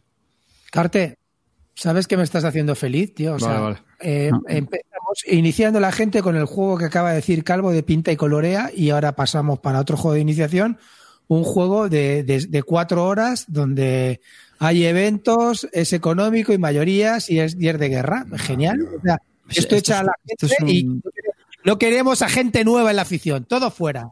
Solo los viejunos. No, esto es un Yo pepino. no, de a ver, verdad, yo no lo vi tampoco tan complicado y, es lo- y, y es un juego un poco. Yo creo que te gustaría, Clint, es un juego un poco azar. Todas las cartas Mm. están en la mesa. No, Cuatro no te horas. digo que no. Cuatro No, horas. No. Y aparte, aparte tiene otra pega, eh, tiene otra pega que, a ver, eh, tiene ciertas mini reglas. Amarillo dirá que no, que se explica en cinco minutos, que es una chorrada, que no sé qué. No, vamos a ver, no. no. Este es el típico juego que tienes que jugarlo, hombre, los suyos Sí, no, es, sí no es complejo, pero lo suyo es que lo juegues con una persona que sepa y que te guíe también un poquito, que te supervise, porque es muy fácil eh, cometer errores. Fíjate si es fácil hasta el punto que yo he jugado ya bastante, no sé, ya haré como 10 partidas, 12, yo no sé cuántas, y, y el otro día, la última con mi, con mi vecino, revisando pues algunas cosillas y que la hemos tenido en cuenta. También os digo, después de jugar tantas partidas, todavía sigo viendo cosas que estratégicamente no estaba haciendo bien. O sea que es un juego que tiene mucha chicha y, y de verdad, ¿eh? muy, muy recomendable. ¿eh? Yo al principio, vamos, me parece un juego notable, pero lo, lo- lo he pasado a sobresaliente y, y- y- impresionante. ¿eh? Tiene mérito, tú a tu mujer aún le sigues viendo cosas después de 15 años con ella que te parece guay. o sea, pero- es- no, que es un juego, sinceramente, que, que sí que es verdad también que, Ahora háblanos de ti. que estamos en esa época donde es, es Confesiones. complicado darle, darle muchas partidas a un mismo juego, pero vamos. También es verdad que siendo a dos, ahora es más fácil en pandemia, ¿eh? Juegos a dos, yo creo que ahora son mucho más fáciles que vean mesa, porque nosotros lo hemos comentado internamente a veces, es decir, te vas a comprar un juego de, de cuatro o cinco jugadores para juntar Oye, a tanta que- gente, es muy que- complicado. Ya que enlazamos con pandemia y dejamos este tollo, eh, ¿ha jugado algún pandemic arribas? No, estos Disco, 15 días disco. no. No he jugado ninguno. No, no. Que va, que va. Esta semana, pues hemos jugado al juego de Dread, al Labyrinth y nada, poca cosa más. No ha habido mucho. No, no está muy jugado en esta- estas dos últimas semanas. Yo os quería hacer una pregunta. Os quería hacer una pregunta. ¿Podemos- ¿Habéis terminado de hablar del Imperial? Tú lo recomiendas, ¿no, Carte? Absolutamente. Conclusiones. ¿Sigues viendo cosas en él, Carte? Me, me, me brillan los ojitos cuando lo- miro, miro ese tablero. ¿Y en tu mujer también? ¿Sigues viendo cosas? Me, me mira menos a mí. Con dos niños que le va a mirar. Vale.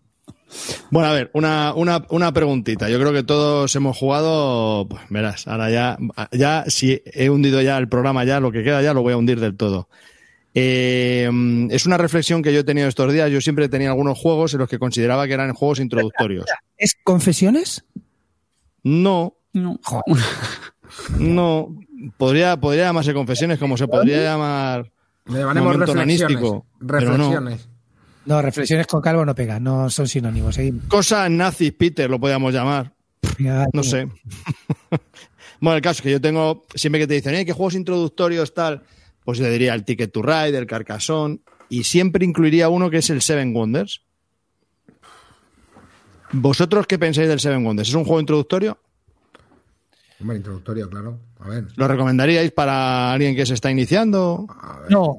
It's No. a Wonderful World. Mil veces mejor que Seven Wonders. Pero estoy hablando del Seven Wonders, Clean. Eh, para, mí ha Atiende. su- para mí lo ha sustituido. Cuando Bueno, lo ha sustituido es, está, o sea, ya no existe ese juego, es It's a Wonderful World, ha sustituido a Seven Wonders. Bueno, pues nada. Pero el Seven Wonders es introductorio. No, para mí no. Para mí tampoco. Para mí sí. ¿Ves? Pues yo os dado la opinión de Carte y este fin de semana me lleva un zascón brutal. Se lo recomendé a un becario que tenemos, lo, se lo compró, lo jugó con la familia y se quedaron, no, no sabían ni qué hacer. Y ayer lo jugué con gente que no suele jugar y se lo expliqué las reglas bien, se le dije a Nuria, oye, lo lo he explicado bien, porque es que no se había enterado de nada. O sea, lo de los recursos se vuelven locos. Entonces, he tenido que quitar lo de este juego es introductorio porque a pesar de que yo entiendo que es, son acciones simplísimas y que todo está explicado en el tablero y que solo te quedas con una carta, o sea, tienen muchas decisiones y la gente no lo ve. O sea, no ve lo de los recursos, no, no entienden que estos recursos ya los tengo y el otro que me falta lo puedo comprar a los de al lado. No, no lo ven, no petan. Luego se lo expliqué a su hija y lo entendió a la primera. Pero quiero decir que, que no es tan. No, no era tan evidente. Yo pensaba que era bastante evidente y no. ¿Por qué vosotros decís que no es para introductorios? ¿Por eso? ¿Por los recursos o por qué? Por la simbología, fundamentalmente. Sí. La simbología es, es bastante complicada. Y el Sobre draft, gente la que no mecánica. jugar. No, la mecánica y los recursos, yo creo que la gente normal lo pilla, ¿vale? No hay problema. Para mí, la simbología. Cada carta tiene un montón de simbología que tienes que descifrar y muchas veces no es nada fácil. Incluso para jugones que llevamos mucho tiempo jugando, es una, con una simbología que, que no es nada. Yo te estoy hablando incluso del Seven Wonders Duel, ¿eh? que tiene también una simbología a veces que dices, ¿esto qué coño era, tío? Y, Vale, entonces- vale, vale. No sé. y sobre todo, cuando a alguien le tienes que dar siete cartas, que tiene que quedar con una, dices, pero. eh, ¿Y ¿qué- me quedo? ¿Qué me quedo? ¿Qué hago? Pues esto, por la verde que me gusta más. ¿Sabes? Y ya está. Dice Vander que Vale. si, le explicaste, si explicaste Seven Wonder como los juegos que has explicado hoy, normal que petasen. Ya, sí, es que cuando me pillan a traición, pues normal, van del cabrón. Yo explico medianamente bien, pero es que hoy ha sido, yo lo reconozco que ha sido un caos. Me ha pillado así, entre que solo me he leído las reglas, no los he jugado y lo he mirado por encima, pues normal. Me ha pillado, me ha pillado el toro. Deciros simplemente ya, como comenté, era una reflexión que quería hacer, que me, agrada que me digáis esto, porque yo lo tenía como juego introductorio y ya me lo, me lo olvido porque efectivamente no parece que sea muy introductorio, pese a que yo lo entiendo así. Eh, eh, quería deciros la diferencia entre la primera edición y la nueva que acaban de editar es, lo, es una de las cosas que más me jode de la antigua edición y es lo que ha dicho Clint, la simbología. No logro entender a quién coño se le ocurrió que en la primera carta el combo lo tienes abajo a la derecha y con la que comba está arriba a la izquierda. O sea, es de putos locos. O sea, es imposible ver el combo. O sea, a mí que juego un montón de veces, me cuesta verlo, alguien que empieza es, o sea, el combo, olvídate. Entonces, lo que han hecho en esta segunda edición es hacer lo mismo que han hecho con el Seven Wonders Duel, que es una pequeña iconografía que vienen arriba en las dos cartas, en una en la parte derecha y otra en la parte izquierda, en la parte de los recursos que necesitas para construir, y se ve a la perfección, coño. No sé, me parece que es súper elegante y súper sencillo. Yo creo que ahora los combos los ves mucho mejor. O sea, eso es lo, eso es lo que han, lo que han mejorado. Aparte de que las cartas y es- Vamos. Pues eso, nada, quería saber qué opinabais vosotros, eh, una reflexión sobre el Seven Wonders. Nada. Yo jamás, no. jamás jugaría con gente novata al Seven Wonders. Joder, macho, no sé, a mí me dejáis alucinado. Yo tampoco. Que no, es que son, es- o sea, a un tío que, a un tío que primero que mm, mm, explicar algo más de 10 minutos con, con amigos ya es complicado, ¿vale? Que no estén acostumbrados a jugar. O sea, Porque pásame el cubata, están hablando, venga, coño, venga, vamos a, vamos a jugar tal, no sé qué. Y luego decir, vale, a partir de ahí, coge siete cartas, quédate con una. Que no van a entender las siete cartas. Claro, es que eso, tío. Eh, o sea, ¿dónde está? ¿Me, me dice dónde está lo, lo que es ser friendly? No. Dice, hay gente que decía, eh, vale, si lo juegas en la aplicación, pero es que en la aplicación puedes leer lo que hace cada carta y tienes tiempo y haces tal. Pero jugando con amigos así rápido, bueno, tío, hay mil juegos antes que esto, pero mil juegos. Sí, yo estoy con Clean. Joder, pues, pues le he cagado con el becario, vamos. A ver, que estamos hablando de gente que no juega. Claro, claro. Claro. Ojo, hecho, es que a nada. Me, me parece más introductorio un Chicago Express que tiene dos reglas, tío. Hombre, Chicago Express también. Chicago Express tiene tres reglas, tío, en realidad. Eh, os Tú lo explicas en os dos minutos. ¿Eh? Y tú lo explicas en dos minuticos, ¿no, nene? Eso, eso. Hombre, Y un Virgin Queen, para introductorio No, también. coño, a ver, pero que. Yo refiero, tengo una teoría, ya la sabéis, en mi casa. Eh. ¿Quieres jugar a un introductorio? ¿Qué, qué le saco? Amarillo, el, tú lo TT sabes. el TTA. El TTA y es swing. swing. Claro, ya está. No. ¿Te ha gustado el TTA? Sí. Pues eres, vale para esto, nene. ¿No te ha gustado? Dedícate a otra cosa. Oye, brother, yo, eh, fuera de coña, yo, lo- yo el Chicago Express lo juego con gente que no era jugona y lo pillaron guay el juego, ¿sabes lo que te digo? Pero bueno, eres por no tirar del típico del típico Ticket to Ride, no me jodas. Es que. que Pues mira, a ver, ese sí, ese sí es introductorio. Bueno, es que se me parece un pepinón, pero es lo que te digo, yo qué sé. O un Carcassonne y los granjeros. Si quieres algo ya un poco más avanzado, pues. ¿Quieres un introductorio de puta madre? Skull Kings, tío. Sacas el El, Skull Kings. el obelisco. Eso sí que es un introductorio de puta madre. El, el- el obelisco de Tequeno. El Llevo obelisco del- pensando esa frase, amarillo, llevo pensando esa frase 10 minutos. He dicho, no voy a hacer la broma fácil, me voy a callar. Pues ya está. El obelisco del Tequenu. Y luego si viene a jugarlo Von Raboten, pues... Ravenstein. ¿Cómo te has quedado, Carte? Ya, tío, no sé, yo ya. Pues, Joder, tío, tú sacas un tiene sentido, lo que no dicen tiene nada. sentido. Y a lo mejor tú lo has explicado y, la gente lo ha, lo ha entendido la primera, pero eh, puedo entender que la simbología, sí, sí, no. Y, y lo del draft, sí. Lo del draft es, un, co- es un concepto algo complejo. Sobre todo por las decisiones que tienes. Tienes siete cartas en la mano, tío, te- me vuelvo loco. ¿Qué cojo? ¿Qué- Pero es que tienes que buscar la estrategia a largo plazo, que no te acuerdas si las cartas verdes sumaban o multiplicaban, si las cartas amarillas qué es lo que hacían. sí, que sí, que gente- sí. Que, que ahora que lo he jugado, que lo he jugado más a menudo, me doy cuenta del error que he cometido, que efectivamente no es un juego introductorio. Claro. De hecho, ya no lo recomiendo, pero ¿Sabéis que yo ya sé, yo ya os he dicho que un día os haré mi- mis reseñas de juegos y cubatas, tío. Yo tengo juegos y cubatas que no fallan nunca. Hombre, es que hay juegos cierto, que se decir- editan, se van para eso. Deciros que, que con el Cities y el Líderes mola mucho el Seven Wonders, ¿eh? Que lo tengo todo, menos el Babel y pff, madre mía. What a pepinar.